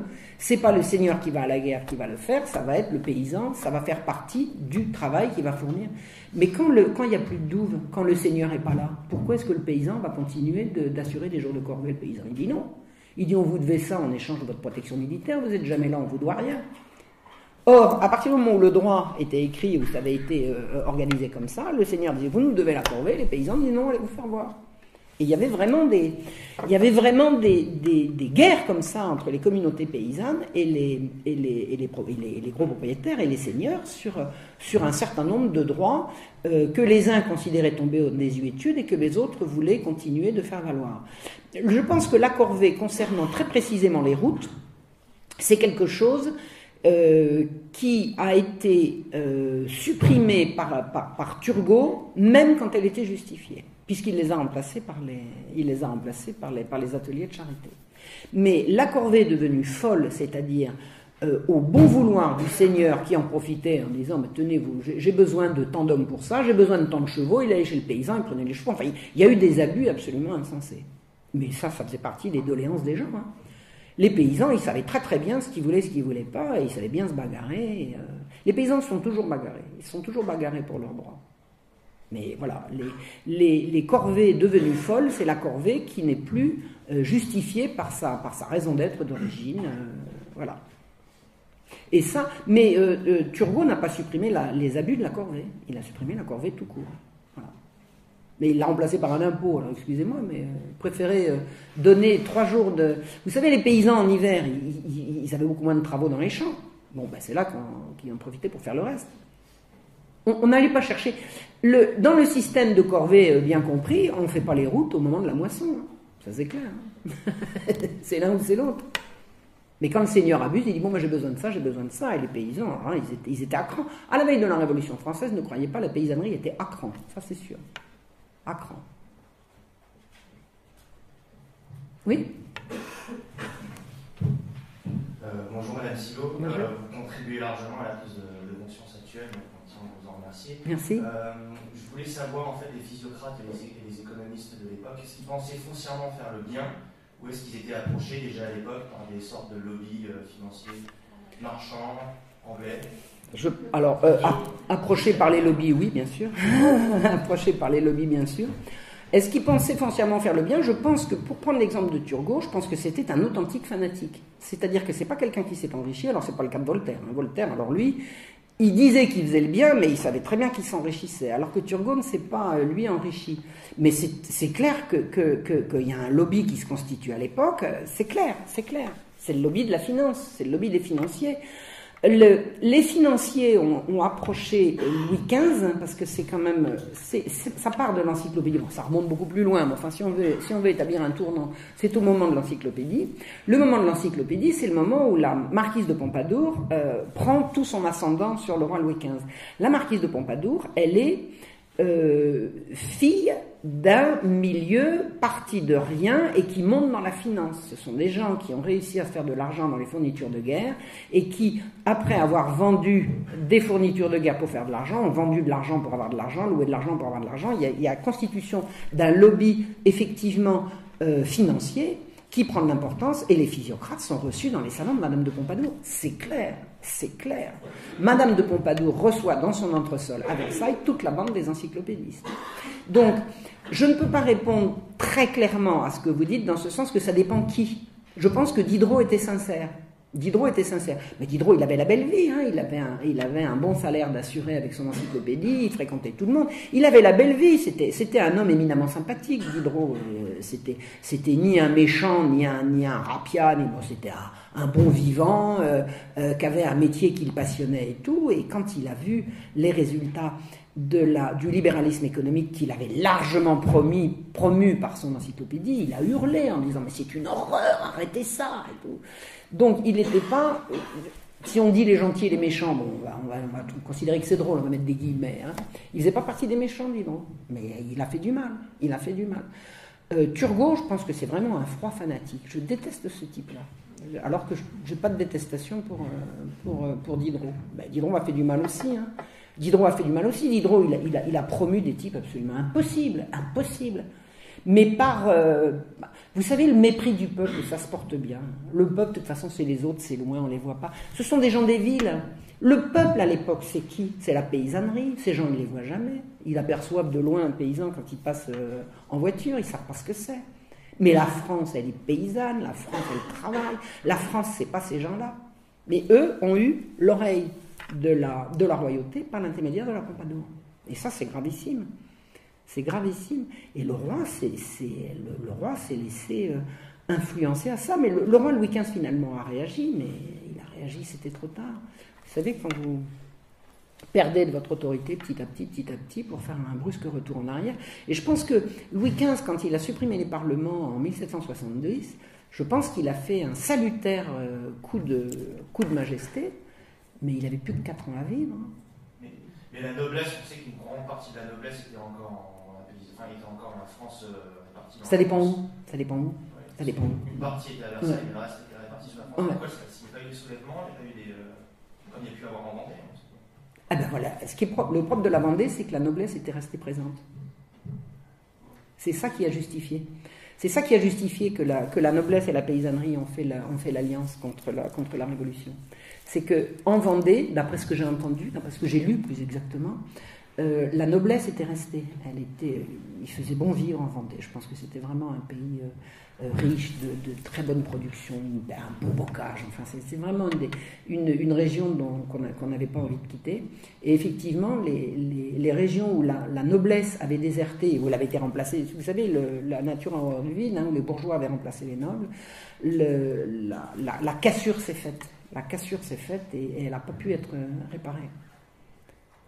Est-ce que j'ai répondu à votre question? Est-ce que j'ai pris trop de, j'ai fait trop de digressions? Souvent, je pars comme ça, puis après, j'arrive plus à retrouver le, j'arrive plus à retrouver l'origine. Non, le, le, lobby financier s'est vraiment constitué à ce moment-là. Mais je pense que Necker, avec ses grands airs euh, de type qui voulait pas. Euh, Necker, il était contre le libéralisme, il n'était pas, il était pas contre le capitalisme. Hein, pas croire, un banquier. C'est. Indépendamment des Anglais ou ah ben les Anglais étaient derrière, ça me semble évident. Ça me semble évident. Euh, Voltaire, en pleine guerre de 7 ans, la guerre de 7 ans, elle se termine en 1763. Alors c'est intéressant parce que la première expérience libérale, elle suit la défaite de la France contre l'Angleterre en 1763. Il y a un tournant. 1763, c'est vraiment une date clé. C'est fin de la guerre de 7 ans, la France la perd réhabilitation, enfin lancement par, par Voltaire de l'affaire Calas, les protestants sont martyrisés en France, et derrière c'est la banque protestante qui finance et qui euh, et c'est la fin des jésuites. Les jésuites étaient l'organisation influente, très influente et très forte, qui était susceptible de faire barrage à la montée libérale. Donc le premier truc, la première chose à faire, c'était de se débarrasser des jésuites. Et c'est chose faite en 1763. Et Voltaire a eu ce, truc sarcastique, les jésuites sont plus là, la voie est libre, on peut y aller. Et la voie est libre, c'est ça qui s'est passé. C'est ça qui s'est passé. Donc les lobbies sont constitués à ce moment-là. Et les lobbies financiers, oui, avec, euh, l'Angleterre en sous-main, je ne connais pas les détails, mais de toute évidence, de toute évidence. Vous avez vu ce qu'il disait Condorcet? On se croirait en Angleterre. L'Angleterre, c'est beau. Mais pour des gens de son milieu, oui. Mais moi, j'ai lu des livres sur l'Angleterre au XVIIIe siècle où on trouvait des gens pendus dans les rues de Londres, de pendus de misère. Parce que vous savez, quand vous savez que vous ne sortirez pas de la misère, bah, une mort prompte, c'est plus souhaitable que la lampe d'échéance de voir ses enfants mourir de faim et tout. C'est la grande révolution anglaise, c'est une révolution libérale, c'est une révolution pour l'argent. Et le royaume de France résistait. Donc il fallait se débarrasser de le, les jésuites auraient pu vraiment, euh, ils avaient les moyens intellectuels, ils savaient résister au niveau des arguments, argument contre argument, ils étaient très bons, on se débarrassait d'eux. Et là, c'est là que Voltaire a dit la voie est libre. Et il avait raison, la voie était libre. C'est tout ce que j'en sais. L'apparition du lobby protestant, c'est quelque chose qui commence à, m'apparaître. Hein. depuis que j'ai étudié un peu l'affaire Calas, j'en parle dans mon livre sur Voltaire, une imposture au service des puissants. Vraiment, l'affaire Calas, c'est le lobby protestant. Les protestants ont quitté le, royaume de France euh, sous Louis XIV, mais c'était il n'y a pas longtemps, et puis ils sont pas loin, ils sont à Genève. Donc ils veulent rentrer. Donc on sape, et puis petit à petit on rentre. Et Necker, il est devenu, Louis XVI en a fait un ministre.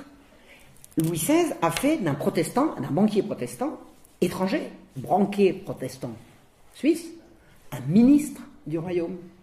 Ah, ben c'est qu'avant, euh, il n'en était pas question, mais les Lumières sont passées par là. Qu'est-ce que pensait Voltaire des, protestants? Alors il les détestait comme. Euh, il les méprisait comme croyants, et il les aimait beaucoup, beaucoup, beaucoup, beaucoup, beaucoup comme banquiers. Beaucoup, beaucoup. Son banquier était protestant, Tronchin. La fortune de Voltaire était gérée en grande partie par Tronchin. Et il aimait beaucoup, beaucoup, beaucoup ces protestants-là. Il n'avait que mépris pour les gens, pour le, protestant pieux qui, vous savez, qui, qui, se bat contre vents et marais pour conserver son, sa foi. Alors là, oh, allons donc. Allons donc. Mais un banquier protestant, c'est quand même quelqu'un de bien. Et alors, Voltaire, il disait à propos des protestants, il est nécessaire que une nation protestante ait X% de plus de biens parce qu'il calculait le nombre de jours de, fêtes qu'il y avait dans une année catholique et le nombre de jours de fêtes qu'il y avait dans une année protestante. Il y en avait infiniment moins. Parce que les catholiques, il y avait toujours la saint truc et la saint machin pour que les gens en profitent pour faire la fête. Et ça, pour Voltaire, c'était de la fainéantise. Pendant que les gens font la fête, ils produisent pas. Alors que les protestants ont supprimé toutes les fêtes mariales, etc., etc., chez eux, il y a beaucoup moins de fêtes, donc les gens travaillent plus. Donc ils faisaient un calcul comme ça. Une nation protestante est tant de pourcents plus riche qu'une nation catholique. Bon, ben, à votre avis, qu'est-ce qu'ils préféraient? Il a voulu écraser l'infâme comme religion catholique, mais il n'a pas voulu écraser l'infâme comme religion protestante. Non, non, non, non. non. Allez, d'autres questions quand même?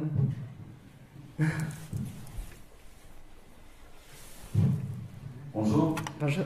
Est-ce que vous pourriez nous dire un mot sur la disgrâce de Turgot? Non, mal. Euh, Louis XVI a euh, il y, a eu un énorme livre qui a été écrit par, euh, Edgar Faure hein, sur la disgrâce de Turgot. Je l'ai parcouru, je m'en suis servi, mais je n'ai pas, été jusqu'au bout, donc je ne veux pas dire des bêtises. Louis XVI a fini par comprendre que ça ne pouvait pas se faire avec Turgot. Il est revenu en arrière. Donc il est revenu à la police des grains, il est revenu à la corporation. Malheureusement, quand, quand euh, Louis XVI est revenu en arrière, il y avait des choses qui étaient irréversibles. Par exemple, les corporations telles qu'elles avaient été avant n'ont pas pu être, euh, pas pu être rétablies. Donc on a établi une autre forme de corporation.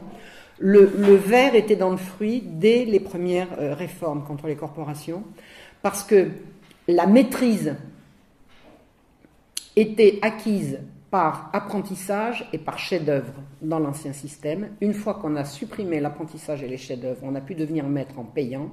Et quand on a rétabli la corporation, l'apprentissage et le chef-d'œuvre avaient été totalement euh, dévalorisés, dépréciés et euh, l'argent était rentré dans l'argument financier était entré dans, les corporations. C'était quelque chose de, quasiment, c'était brisé, c'était cassé. Donc le, passage de Turgot a été a fait un mal irréversible. Alors je dis un mal du point de vue des ouvriers, hein, parce que les patrons qui voulaient employer des, ouvriers non spécialisés et les payer avec des cailloux, eux ils étaient contents hein, de la réforme. Mais les, ouvriers incorporés ont beaucoup perdu à ce moment-là, et le, passage de Turgot, même quand Turgot a été disgracié, même quand il a rendu, au bout de deux ans, c'est en 76 hein, qu'il est, il est arrivé en, 80, en 74, il a été renvoyé en 76, même quand il est parti, euh, le, mal a été fait sur beaucoup, beaucoup de choses beaucoup, beaucoup de choses. Donc il a été remplacé. Alors il y a eu Necker, mais avant Necker, il y en a eu un autre. Excusez-moi, mais alors là, sous le coup de l'émotion, faut pas me demander, il y a des références. Si je vous les dis comme ça, je vais dire des bêtises. J'ai tout ça dans mes tablettes, donc je ne peux pas vous le dire maintenant. Turgot a été renvoyé. Tout le monde s'est fichu de lui. Il est parti s'installer à la campagne. Il souffrait de gouttes.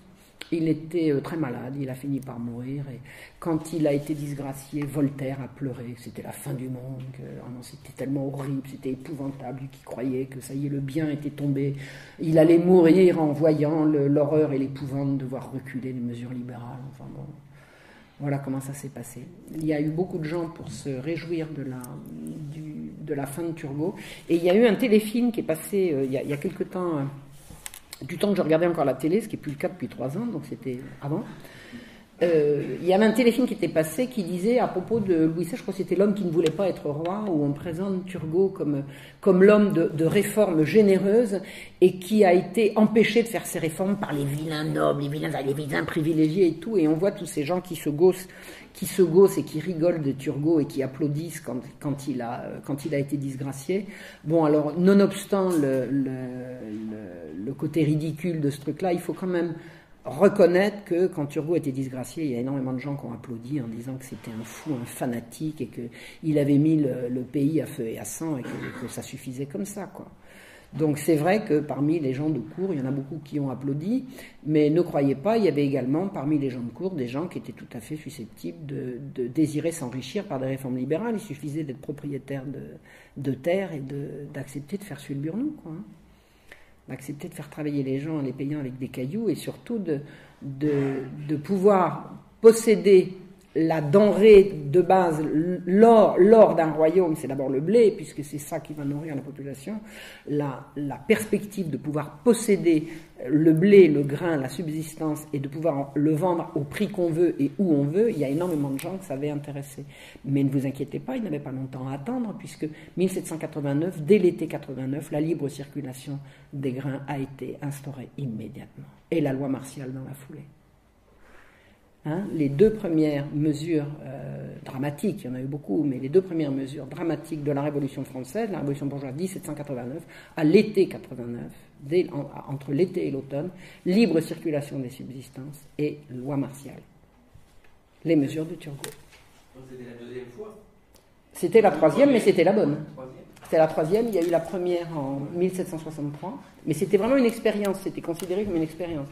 Quand Turgot est arrivé, il a dit il faut que le peuple prenne l'habitude que ça, ne changera plus, et puis finalement il a été disgracié, et arrivé à la Révolution française, ben boum. Ah ben ça, la Révolution française c'était ça. Et la population, pour revenir à la Révolution française, c'était pas dans les cahiers de doléances de la paysannerie, rendez-nous le libre marché des subsistances, c'était pas ça du tout, hein. C'était pas ça du tout ce sont les porteurs de messages qui ont fait porter leur message à eux et pas les messages dont ils étaient porteurs. Vous voyez ce que je veux dire? Et c'est vrai que les débuts de la Révolution française, c'est le libéralisme euh, triomphant. Turgot, Turgot, brave Turgot. Et j'ai lu tous les, livres dont je me suis servi. Alors je me suis beaucoup servi de l'excellent travail de Stephen Kaplan, mais pas uniquement. Moi je lis des, biographies de Turgot. Tous les gens qui ont écrit les biographies de Turgot au XIXe siècle, ce sont des gens qui disent regardez le génie, le génie extraordinaire de Turgot. C'était merveilleux.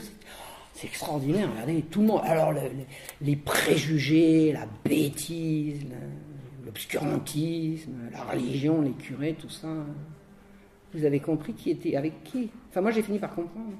Donc, vous, êtes, vous seriez une, première historienne, une des premières historiennes qui démystifierait euh, Turgot, le personnage? Pas du tout, pas du tout. Mais non, moi j'ai fait mes études à la fac. Moi, non, non, non, non. Non, non, mais c'est. Non, non, pas du tout, pas du tout. Bah, regardez, Steven Kaplan, il dit bien ce qu'il dit. Non, non, non, non, non. Euh, je suis pas du tout la première euh, à, le, à le comprendre ni à le dire. Je suis la première à le dire à un public comme vous, ça c'est sûr. Hein? Parce que je ne suis pas relayée par les médias. Mais si, imaginons que je sois une historienne relayée par les médias et que je fasse un truc comme ça, on me dit, eh, là, là, là, oh, oh, oh. Bah, non, c'est pas l'université, c'est les médias. C'est pas l'université qui bloque, c'est pas l'université qui bloque, c'est les médias. Moi, j'ai tout appris à l'université, croyez pas. Tout ce que je vous dis, je l'ai appris à l'université. C'est sûr. Alors, bon, ça fait dix ans que j'ai quitté l'université. J'ai passé ma licence ici, hein, incidemment, ici à, la, ah, ici à Reims, hein. je vous le dis. J'ai ce que j'ai appris depuis, c'est ce que la, la, suite de mes recherches, mais c'est à l'université que j'ai appris l'histoire. C'est pas l'université qui est contre la vérité. C'est les médias qui vous empêchent de la divulguer, c'est tout. Oui? À, à, moins. Alors les, les François Furet, ils disent pas tout, les historiens. Mais après, les historiens, ils font leur choix. Après, les historiens, ils font leur choix. Mais hein, il y a des historiens qui disent que, d'autres qui disent autre chose. Les historiens sont libres. Les historiens sont libres. La difficulté, c'est de. Mais euh, je ne l'ai pas lu en plus, François Furet. Je dire, c'est, hein, je vous en parle. Hein, je vous en parle pas en connaissance de cause. Moi, ce qui m'intéresse, c'est la période d'avant la Révolution. Voilà. C'est, ça qui est mon, mon champ d'étude. Mais des historiens qui disent ceci et des historiens qui disent cela, vous, vous les trouvez, ils sont tous disponibles dans toute bonne bibliothèque. La difficulté de faire valoir des choses comme ce que je vous dis là, c'est pour des gens comme moi d'atteindre un public comme vous. Mais entre universitaires, tout le monde sait parfaitement toutes ces choses-là. Mais il y a des choses à ne pas dire. Pardon? Pourquoi les médias bloquent-ils à ce point-là? Parce que les médias sont de ce bord-là. Les médias sont de ce bord-là. Les médias défendent la République. La République, c'est Voltaire. La République, c'est Voltaire. La République, c'est libéralisme. La République, elle est née en, en 1792 dans un bain de sang. Hein ah non, pas du tout. C'était la révolution, c'était la libération, etc. Il y a tout un mythe. Il y a tout un mythe qui fait tenir la, qui fait tenir la, société et les institutions, un mythe qui s'appelle la République. Et dans la République, c'est les Lumières, c'est bien, la Révolution, c'est bien, Voltaire, c'est bien, et le reste, c'est mal. Bon, bah, moi, je dis autre chose. Mais si j'étais dans le système, je ne le dirais peut-être pas. Mais comme je suis hors du système, c'est eux qui m'ont c'est le système qui m'a mis, qui m'a mis en dehors. C'est pas moi qui ai quitté le système. C'est le système qui a, qui a jamais voulu de moi. Bah, puisque j'y suis, j'y reste. Je continue de parler. Qu'est-ce que vous voulez qu'il me fasse? Bonjour. Je veux pas perdre mon poste à l'université, j'en ai pas. Euh, savoir si c'est des gens des Lumières qui sont repentis. Diderot, Diderot a, a regretté amèrement d'avoir euh, promu la libre circulation des grains. Diderot était consterné quand il a vu ça. Oui, oui, oui. Mais bon, euh, repenti, repenti, euh, voilà, pas, plus que ça. Mais il était déjà vieux, Diderot, à l'époque, hein, quand ça s'est fait. Il avait fait sa carrière. Oui, oui, Diderot, il a, oh, il a dit, mon Dieu, quelle horreur, quelle horreur. Mais alors, il y en a un que je peux vraiment pas voir, alors là, pour le coup, c'est Condorcet. Parce que Condorcet, moi j'ai cru, bon, j'avais lu la, biographie de Condorcet par les, par les époux Badinter, j'avais trouvé que c'était un grand bonhomme. Alors quand j'ai vu d'une part tout ce qu'il avait fait, il y a deux choses qui m'ont fait détester Condorcet. J'ai regardé ce qu'il avait fait euh, euh, derrière Turgot, il était vraiment partisan de tout ça. Allez, euh, euh c'est faux, faut pas d'indulgence, euh, toute, cette populace là. Il n'a pas dit tirer dans le tas, mais au bout du compte, c'est quand même à ça que ça revenait. Mais il y a un autre truc que je reproche, mais alors vraiment, mais durement à Condorcet, c'est que c'est lui qui a fait, avec Beaumarchais, la première édition des œuvres complètes de Voltaire après sa mort, et notamment sa correspondance. Et bien j'aime autant vous dire qu'il l'a drôlement expurgé. Et ça, ça s'appelle de la malhonnêteté, d'accord? Alors quand on ment, il faut pas espérer avoir de l'estime, euh, récolter l'estime des gens. On peut mentir une fois, bon, admettons. Mais ces gens-là, ils disaient pas, il faut pas mentir une fois et timidement, il faut mentir hardiment et toujours. C'est ça que disait Voltaire. Il faut mentir, menter mes amis, menter, je vous le rendrai dans l'occasion. Il ne faut pas mentir une fois et timidement, mais hardiment et toujours. Ah Bon. Eh bien, Voltaire, il, euh, Condorcet, il avait vraisemblablement retenu la leçon et il a menti sur la. Condorcet s'est fait le porte-voix des mensonges les plus éhontés de Voltaire. Et, et, Condorcet avait les moyens de savoir que Voltaire mentait. Ou alors il était complètement crétin, mais je ne, crois, je ne pense pas. Je ne pense pas. Alors lui, j'ai pas, pas su qu'il ait eu, euh, ait eu des remords. Turgot a pas eu de remords?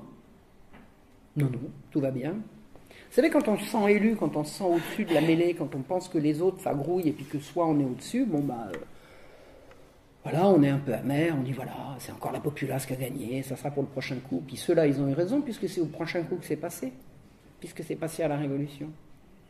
Il était franc-maçon, euh, janséniste Alors, janséniste, euh, ah ben, il était d'un milieu parlementaire, non, il n'était pas janséniste, il était d'un milieu parlementaire qui était quand même assez jansénisant, donc c'était un peu une ambiance. Est-ce que Turgot était franc-maçon? Je n'en sais rien. Je n'en sais rien. C'était la mentalité, c'était l'état d'esprit. Je ne sais pas, faudrait vérifier ça. Alors c'est rigolo parce que tout le monde me dit, euh, tout le monde me dit, et les francs-maçons et les francs-maçons. Bah, honnêtement, je ne me suis pas intéressé à cet aspect-là des choses. Mais il y a des gens qui font ça très bien, qui disent machin franc-maçon, machin franc-maçon. Alors je sais par exemple que Voltaire a été franc-maçon euh, 15 jours avant sa mort. On peut pas dire que ça ait influencé tout son, toute son œuvre. Eh bien si quand même, parce qu'il a été euh, initié 15 jours avant sa mort, parce qu'il était franc-maçon sans avoir besoin d'être initié, je veux dire. Il, développait toute son idéologie, c'était quand même l'idéologie franc-maçon. Euh, toutes ses relations avec euh, Frédéric de Prusse, tout ça, c'était de la franc-maçonnerie. En plus de ça, Voltaire et ses petits camarades, ils s'appelaient entre eux les frères. Frère machin, frère truc, frère Diderot, frère Condorcet, frère machin, frère d'Alembert, frère Frédéric. Bon, ça on a compris. Hein, c'était pas les frères au couvent. Hein. Donc voilà, est-ce que, est-ce que Turgot était franc-maçon? Je ne sais pas. Je ne sais pas. Faudrait, faudrait chercher. Ça doit être assez facile à trouver. Et Condorcet, est-ce que Condorcet était franc-maçon? Ah, bonne question. Pardon? Sans doute.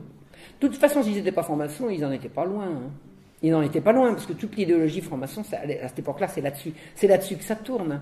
Hein, on, va remplacer, on va remplacer la morale chrétienne par une morale nouvelle. Nouvelle, c'est quoi C'est les valeurs chrétiennes. Vous savez, liberté, égalité, fraternité, c'est- éminemment franc-maçon. Bah oui, mais c'est- avant, c'était catholique. Parce que les hommes sont libres devant Dieu, sont égaux devant Dieu et sont frères.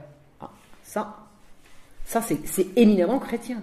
Et la séparation de l'Église et de l'État, c'est-à-dire la laïcité, c'est Jésus qui a dit euh, rendez à César ce qui est à César et à Dieu ce qui est à Dieu. Donc la franc-maçonnerie, ce sont les valeurs chrétiennes, mais remises à la, sauce, euh, à la sauce marchand. En fait, ces gens-là sont des marchands. S'ils ne sont pas marchands, ils sont, ils protègent les marchands. Et le- Turgot n'était pas marchand, mais il protégeait les marchands, il promouvait les marchands. Les marchands, c'était les mêmes qu'au Moyen-Âge, ils appartenaient à la même caste?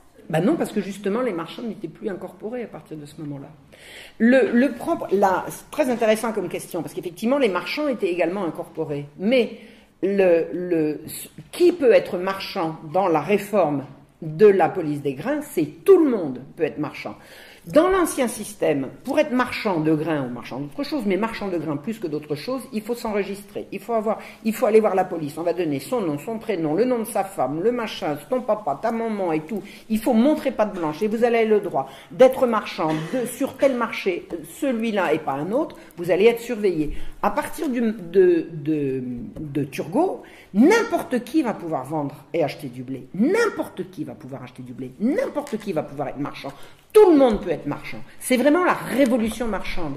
Et vous avez eu, vous savez, les, les petits malins, euh, qui a, sais pas, qui a, trouvé une piécette par terre avec laquelle il va s'acheter un sac de grains, puis il va leur vendre plus cher, il va en acheter deux, etc. Ce sont des choses qui pouvaient arriver. Et notamment, je me souviens d'avoir lu que dans, Étampes, un, un ancien ouvrier, je crois qu'il était cordonnier, il était devenu un riche marchand opulent, et il disait, l'hiver prochain, faudra aller dans le nord pour manger à Étampes. Et ça le faisait rire. Ça le faisait rire. Donc, c'est plus du tout les marchands du Moyen-Âge. Les marchands du Moyen-Âge, les marchands avant et après la révolution euh, physiocratique, la révolution libérale, la révolution des Lumières, c'est pas les mêmes. Devient marchand quiconque a envie de le devenir. Plus aucun contrôle. C'est laisser faire, laisser passer. Laisser faire, c'est on supprime les corporations, laisser passer, on supprime les, les contrôles de, circulation de, marchandises. Et je vous assure, j'ai lu ça, et il y a encore des gens qui me disent, mais enfin, euh, Marion, on reconnaissait quand même que euh, s'il manquait du blé ici, il fallait quand même bien le porter là, comme si on avait attendu les marchands. Enfin, c'est c'est fou quand même, le royaume de France était un royaume policé. On sait bien que quand il y avait, un manque de, blé quelque part, il fallait impérativement, toutes affaires cessantes, le faire, passer. Mais c'est, c'est pas une raison, parce qu'on manque du blé ici, qu'on va laisser faire, là, les intérêts privés des marchands. Moi, j'ai vu, j'ai étudié sur l'affaire de Dijon, parce que bon, ben, je suis bourguignonne et que, tout ça m'intéresse. J'ai lu très, très, très, très, très en détail toute la guerre des farines à Dijon, et j'ai regardé à différentes périodes qui précèdent la guerre des farines des, moments où, par exemple, euh, il y avait un gel tellement fort que les moulins ne tournaient plus. Si vous avez du blé et que vous ne pouvez pas le moudre, vous n'êtes pas plus avancé que si vous n'avez pas de blé, parce que les gens ne vont pas manger du blé, ils vont manger de la farine. Donc vous avez des périodes absolument terribles où le, prix du blé va augmenter parce qu'on va être obligé de le faire venir de plus loin, puisqu'on ne peut pas le moudre ici. Donc ça, ça va faire un blé nécessairement plus cher, puisqu'il va falloir augmenter le prix du blé, du prix du transport. Eh bien, j'ai vu des, des situations où on dit le blé est gelé, les moulins ne tournent plus. Tout le monde sur le pont, tout le monde sur le pont, la population, les édiles, l'armée, là, tout le monde vient. On va chercher des moulins à bras, on va chercher. Tout le monde, quand les gens ont faim, toutes les autorités se mobilisent. Faire manger le peuple, c'est la raison d'être des autorités. C'est leur raison d'être. Et j'ai vu vraiment des mobilisations, c'est émouvant. C'est émouvant. Vous voyez tous ces messieurs avec leurs grandes robes, là, les juges, les machins et tout, le peuple a faim, allez hop, on y va et on réquisitionne ici, et on s'arrête quand la situation revenue à la normale. Donc on a pris l'habitude dans le royaume de France que la nourriture du peuple soit au cœur de, c'est la raison d'être des autorités. Et puis les Lumières vont arriver, on va dire non, non, on va laisser faire l'intérêt personnel bien compris. Vous avez vu les trucs de Turgot. Le marchand, il est forcément économe, puisqu'il est forcément plus intelligent, parce que son intérêt bien compris va l'obliger, il va être obligé d'être honnête, sinon on n'achètera plus pour lui. Bah. Bah. Hein un marchand malhonnête, pour eux, c'est un oxymore. Ah bah non. Alors que pour la population, un marchand malhonnête, c'est un pléonasme. Et c'est vrai que, c'est vrai, hein je ne dis pas que c'est ce que je pense, mais c'est ce que pensait la population. C'est-à-dire que j'ai lu des textes à la fois de Voltaire et de Turgot qui disent la, la malveillance de la population vis-à-vis des marchands, il faut que ça cesse vraiment. Et c'est vrai que, comme on dit, euh, Mercure, hein, le, dieu, le dieu Mercure, il était dieu des marchands et des voleurs. C'était Mercure Je me souviens pas. Bon, les, Français n'aiment pas les marchands. En général, ils leur font pas confiance. Donc ils les brident. Et à partir des Lumières, on débride. Les marchands vont avoir tous les droits. Et c'est clair, la population, jusqu'aux Lumières, protège le peuple contre les marchands, et à partir des Lumières, protège les marchands contre le peuple. Voilà. Et ça, c'est le monde dans lequel nous vivons maintenant. Hein c'est pas fini, non, mais c'est pour ça que plus on, plus on en sait et plus on est armé quand même.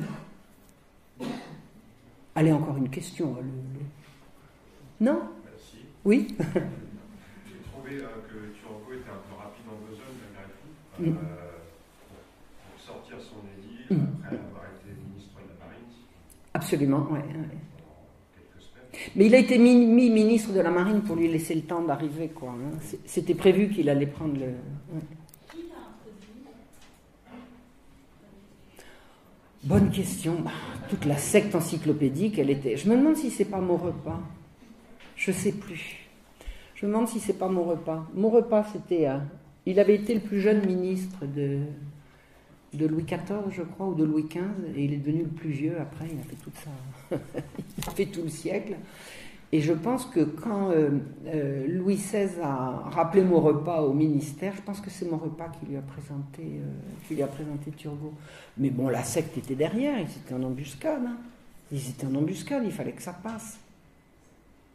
Mais au moment où Louis XVI arrive au pouvoir, la dette est déjà énorme. Ça ne va pas s'arranger après, parce qu'il va y avoir la guerre en Amérique et tout. La dette ne va faire que, s'augmenter. Mais quand Louis XV est arrivé au pouvoir, les finances, euh, les finances étaient saines. Le passage de la Régence avait complètement assaini les finances. À la mort de Louis XIV, les finances royales étaient dans un état absolument épouvantable. Toute la- les- toutes les rentrées royales étaient euh, mangées sur deux ans. a- Vraiment, c'était la, pas la faillite, parce que le royaume de France n'était pas faillite, mais c'était vraiment une situation euh, catastrophique. Avec le système de l'eau, finalement, ils ont réussi à, ils ont réussi à, remettre les finances en ordre, et quand Louis XV est arrivé véritablement au pouvoir, les finances étaient complètement euh, assainies. Et puis ça s'est dégradé, dégradé, dégradé. Et ça s'est dégradé parce que le- le- l'endettement, on a fait s'endetter le roi, euh, il y a eu la guerre de, la guerre de 1763 encore. hein, la, France a perdu ses colonies, la France a perdu le Québec, la France a perdu la guerre, il a fallu qu'elle paye et tout. Donc l'arrivée de, au moment où Louis XVI arrive, les finances sont, sont en triste état. Et euh, celui qui va convaincre le roi que celui-là, là, il a un truc infaillible pour faire redémarrer tout. L'idée des, économistes, c'est de dire on va enrichir tout le monde sans appauvrir personne. Ils avaient vendu ça à Louis XV. Louis XV avait compris que c'était pas vrai. Et Louis XVI, il l'a compris, euh, il l'a compris à, la, à l'usage. Mais il a pu le croire. Pas de banqueroute, pas d'emprunt, tout va aller bien, Majesté. On va juste, juste laisser circuler librement les subsistances comme un flux. euh, la vie va s'écouler, euh, tout le monde va être content. Euh, Il y en a qui ne sont pas contents, mais bon, soyez ferme, Majesté, vous allez voir comment marcher. Qui a pu, à part toujours les mêmes, amener Turgot au pouvoir? C'est la secte des, des anti. la secte de l'encyclopédie. Vous savez, c'était pas péjoratif de dire secte à l'époque. On disait la secte des économistes, la secte des encyclopédistes, la secte des jansénistes, c'était le mot qui se disait à l'époque, mais ça dit bien ce que ça dit. C'est des gens qui, entre eux, euh, euh, organisent un système et essayent de le faire passer. Et la secte des encyclopédistes, à ce moment-là, ils ont réussi. Oui? Et bien évidemment, les encyclopédistes étaient les premiers à vouloir aller en Amérique, qui fut un gouffre pour, euh, pour, les, pour les finances. Non, je crois que c'était fini les encyclopédistes à ce moment-là. Les encyclopédistes, je pense que. Alors, je, je dis peut-être une bêtise, il me semble qu'à la chute de Turgot, les encyclopédistes, on ne les entend plus. Mais euh, oui, alors après, ceux qui ont poussé à aller faire la guerre en Amérique, j'ai pas regardé ça de, j'ai pas regardé ça de très près, mais ça semble évident que ce sont les gens qui ont de l'argent à faire avec, ça c'est certain. C'est certain. De toute façon, euh, tout ce qui pousse le, royaume à s'endetter fait, le jeu des capitalistes. Parce qu'au bout du compte, c'est le mot que j'ai pas employé, mais c'est capitalisme. C'est ça, c'est ça dont il s'agit. C'est ça dont il s'agit. C'est le capitalisme qu'on met en place comme système à la fois économique mais politique. Laisser faire, laisser passer, c'est une injonction politique. Mais la façon de procéder, c'est de l'économie. Et c'est contraire à tout l'esprit de la royauté, c'est contraire au catholicisme, c'est contraire à la tradition française. Voilà. Et c'est là que s'est joué le, tournant. Mais j'ai l'impression, enfin je ne sais pas ce que vous en pensez, j'ai l'impression que cette, cette espèce d'arnaque, ça commence à se craqueler dans le, public. Les gens sont quand même de moins en moins dupes sur ce qu'a été la grande révolution française et les valeurs de la République. Ou alors est-ce que je vois Paris, est-ce que je vois les choses à ma fenêtre? Je ne sais pas. J'ai l'impression quand même que ça se craquelle un peu, non? Pardon? Ah non, mais ça, alors là, c'est sûr. Il y a encore du boulot. Il y a encore du boulot. Mais ne serait-ce que vous savez, le, travail à faire, c'est également de regarder ce qui s'est passé véritablement à la Révolution française. Mais c'est un tel gouffre, la Révolution française, c'est tellement énorme. Il y a tellement de choses qui se sont passées. C'est une dizaine d'années d'une richesse. c'est, absolument énorme. Mais il y, a, des choses à aller voir du côté de la Révolution française. Il y a vraiment des vérités à rétablir, quoi. Moi, j'ai grandi dans un pays qui m'a dit que la Révolution française, le peuple s'est soulevé contre les abus du roi. Bon, d'accord. Bon. Et ensuite, il s'est libéré. Ah, il s'est libéré de quoi? C'est vrai, quand j'étais petit, je disais le peuple s'est libéré. J'ai appris ça à l'école communale. hein. Le peuple s'est libéré, vive la Révolution. Puis après, on nous montre les, images. Moi, j'avais des grands, des, grands, des grands tableaux avec des images comme ça au mur, où on nous montrait la Révolution, la prise de la Bastille, les gens avec les, les, les trucs de la liberté, et puis tout le monde est content. Et puis l'image suivante, on voit des enfants dans les mines, des, gens dans les, les fabriques. Oh, mais c'est absolument horrible le 19e siècle. Mais il n'y a pas de rapport avec la Révolution. Il n'y a aucun rapport. Les gens sombrent, ils se libèrent, ensuite ils sont dans une misère atroce, et il n'y a aucun rapport entre l'un et l'autre.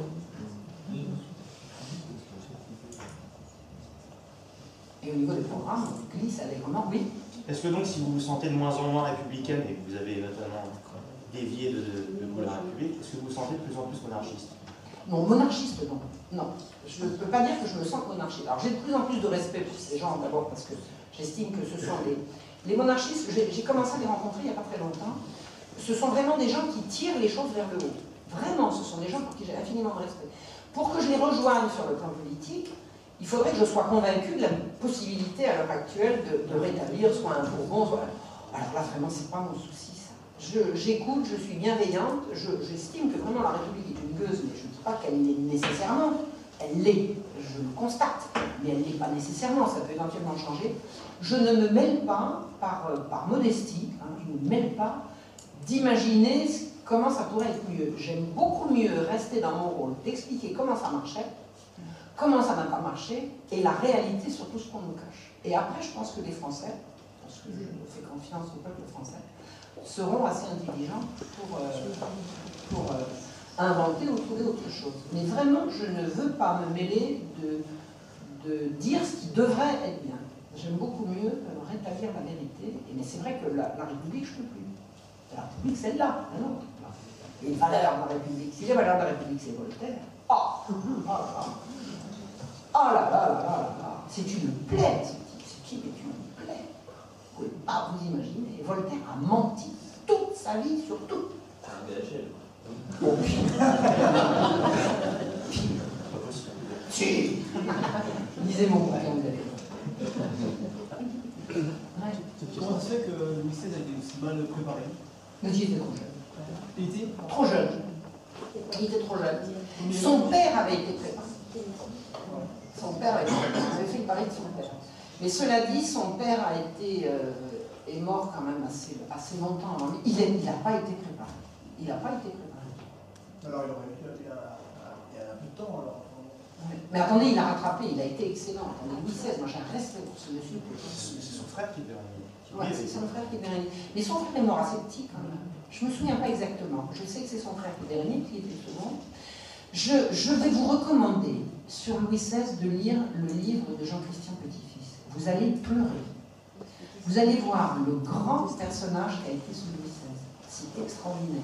Il a démarré euh, euh, trop vite, trop tôt, trop. Vous voyez, euh, en plus de ça, comme il ne s'attendait pas à la mort de son grand-père, il est devenu roi comme ça, sous l'effet d'un choc. Mais il a, il a compris, il était extraordinairement intelligent, extraordinairement intelligent. C'est vraiment, on, on l'a fait passer pour une brute, c'est absolument faux. Il était extrêmement bienveillant, il- c'était un grand, grand, grand personnage. Je vous assure, ce Louis XVI, récemment, j'ai été invité ben, justement par les royalistes à, participer à une, cérémonie euh, le 21 janvier, hein, à l'occasion de l'anniversaire de sa mort. Je vous assure, j'ai j'ai pas retenu mes larmes, c'est insoutenable. C'était un grand, grand, grand monsieur, un grand monarque. Il y, a, vraiment un crime abominable qui a été fait sur lui. Vraiment. Vraiment. On lui a imputé des tas de crimes qu'il a. On, la révolution, c'est mensonge, mensonge, mensonge, mensonge, mensonge. Tout ce qu'on a raconté sur Louis XVI, c'est des mensonges. Lisez le livre de Jean-Christian Petit-Fils, c'est très très bien fait. Et avant, je pense que Jean-Christian Petit-Fils s'est- inspiré d'un autre livre, trop autre, hein, parce que Jean-Christian Petit-Fils a fait comme historien une recherche complète, mais je, crois savoir qu'il s'est également inspiré d'un livre qui s'appelle Les pièces du, du procès de Louis XVI de Pierrette et Paul Giraud de Coursac. Alors, c'est un, somme, c'est un pavé comme ça. C'est très, très, très, très dense, mais ça vous change votre vision du monde. Ça vous change votre vision du monde. Quand vous, lisez ça, vous comprenez ce que c'est que la République et quel grand personnage était XVI. Mais c'était trop tard. C'était trop tard. Et vous savez, quand vous êtes dans, le, dans la recherche du bien et que vous êtes entouré, entouré de menteurs et de manipulateurs, c'est pas facile. La fuite de la reine, c'est de la propagande. hein, le- C'est pas de la propagande, c'est la fuite de Varenne. Attendez, vous, êtes le roi. Vous êtes le roi, on vous retire tous vos pouvoirs. Vous allez chercher de l'aide. hein. Il ne voulait pas passer à l'étranger, il voulait récupérer ses partisans. Attendez, il, était prisonnier. hein. Il était prisonnier, il avait été sacré quand même. Les, les- les gens qui le retenaient prisonnier, c'est pas le peuple français. Hein. C'est une coterie, il faut, faut comprendre. Paris n'était pas la France. Et les, les Jacobins n'étaient pas, pas Paris. Il y, a, des tas de choses à comprendre. Vous, êtes roi de France, vous êtes sacré roi de France, vous, avez la, vous, vous, vous- appelez les États généraux en leur disant je veux entendre vos doléances. Les gens qui viennent porter les doléances, vous de maintenant vous allez nous obéir. Attendez, c'est marqué où ça? C'est un coup de force, ça s'appelle un coup d'État. Le roi avait été sacré roi de France, il n'avait pas été sacré roi constitutionnel. D'une constitution qui était encore à écrire. Les, délégués à la, qui étaient venus porter les doléances du peuple ont dit nous sommes maintenant Assemblée nationale. Qui a décidé? Ils étaient porteurs de, mandats pour écrire une constitution. C'est un coup d'État. Attendez, il- on, va organiser, une séance à la mairie de Reims, on va vous donner des mandats, tenez, expliquer à la mairie de Reims, vous allez à la mairie de Reims et vous allez leur expliquer qu'il y a ça et ça et ça qui ne va pas d'accord. Vous arrivez à la mairie, vous dites maintenant on prend le pouvoir. On a les mandats pour. C'est pas ça qui est marqué sur les mandats. Oui ou non? C'est un coup d'État. C'est un coup d'État. C'est une évidence. Et le roi, il avait perdu son pouvoir, mais c'était totalement illégitime. Il aurait fallu qu'il dise Ah bah oui, ah bah oui, d'accord, ah bah oui. Oui, vous voulez le pouvoir, bah, tenez, je. Mais L'administration royale n'était pas assez puissante pour justement contrer un, un coup d'État comme ça. Apparemment pas. L'administration était loin y des massacres. Il y a des massacres. Il y en a eu des massacres. Il y en a eu du sang de Versailles. C'est compliqué révolution. Je ne vais pas vous faire l'histoire de la révolution comme d'abord parce que je suis en train de l'étudier. Hein, je peux vous donner par petites bribes ce que je découvre, mais je ne vais pas vous faire un cours sur la révolution française parce que c'est vraiment pas mon sujet. Le sujet, c'est avant. Donc, euh, ça, ça va venir parce que je me consacre. hein. Sans arrêt, j'ai toujours sur moi un bouquin. je ne prends pas une, heure de train sans, en profiter pour, pour étudier. Donc, euh, en ce moment, je effectivement, je me suis mise sur la Révolution française, mais c'est- énorme. C'est énorme c'est énorme, c'est énorme, énorme, énorme, énorme. Les forces en présence, les influences, tout ça, c'est l'influence des Anglais, des machins, des spéculateurs, des honnêtes, des malhonnêtes. des- Encore des questions ou on passe au, on passe au petit gâteau Je reviens à Voltaire. Est-ce qu'il se réjouit de la défaite de la France sur la guerre de 7 ans par ses amitiés avec le. Ah oui, oui, oui, Voltaire était tout content. Mais Voltaire était tout content qu'on soit débarrassé du Canada. Il disait la arpents- France peut être heureuse sans Québec. euh, La fameuse phrase des arpents de neige. hein, Oui, oui, quelques arpents de glace ou quelques arpents de neige, oui, ça c'est oui, oui, oui, oui. Mais alors, pour ce qui concerne Voltaire et l'Angleterre, c'est extraordinaire. Au début de la guerre de 7 ans, alors la guerre de 7 ans a commencé en 56 et elle s'est terminée en 63. Au début de la guerre de 7 ans, Voltaire a reçu chez lui à Genève, alors il avait déjà sa maison de ferme, de Ferney, ou est-ce qu'il est encore à Genève? Il a reçu chez lui à Genève un envoyé de, la couronne d'Angleterre. Pourquoi? Bah pourquoi pas Bah, bah alors Bah, il recevait l'ennemi, et vous savez ce qu'il lui a dit? Allez, allez dans le Canada. Bon, alors il n'y avait pas d'influence pour le dire, je veux dire, ça n'a pas d'incidence. C'est pas lui, mais honnêtement, il l'a dit, il s'en est vanté. Il dit quand j'ai reçu euh, Monsieur Pitt, Pitt, vous dit quelque chose, le frère de l'autre, il l'a reçu à Genève. Et il lui a dit, bon, écoutez, vous voulez le Canada, vous savez, si ça ne tenait qu'à moi, vous le voulez, vous le prenez, enfin l'ennemi d'une guerre. Voltaire voulait pas que la France garde Québec. Pas. Pourquoi? Peut-être que quelqu'un lui a dit d'un côté, mais de l'autre côté, lui, ce qu'il voulait, c'était spéculer sur les grains. Pour spéculer sur les grains, il faut qu'il y ait beaucoup de grains. Pour qu'il y ait beaucoup de grains, il faut qu'il y ait beaucoup de paysans. Pour qu'il y ait beaucoup de paysans, il ne faut pas qu'il y en ait qui aillent dans les colonies. Alors on va les garder ici. Alors on va rendre les colonies. Voilà. Voltaire avait toujours une morale très très très élevée qui se. Combien ça, combien ça rapporte? Non, ça c'était sa morale à lui. Pour les autres, c'était les grands principes. Les grands grands principes, c'était pour la, pour, la, galerie. Mais entre lui et les gens bien, c'était euh, combien ça rapporte? On arrête là? Ou on continue? Alors on arrête. Je vous remercie.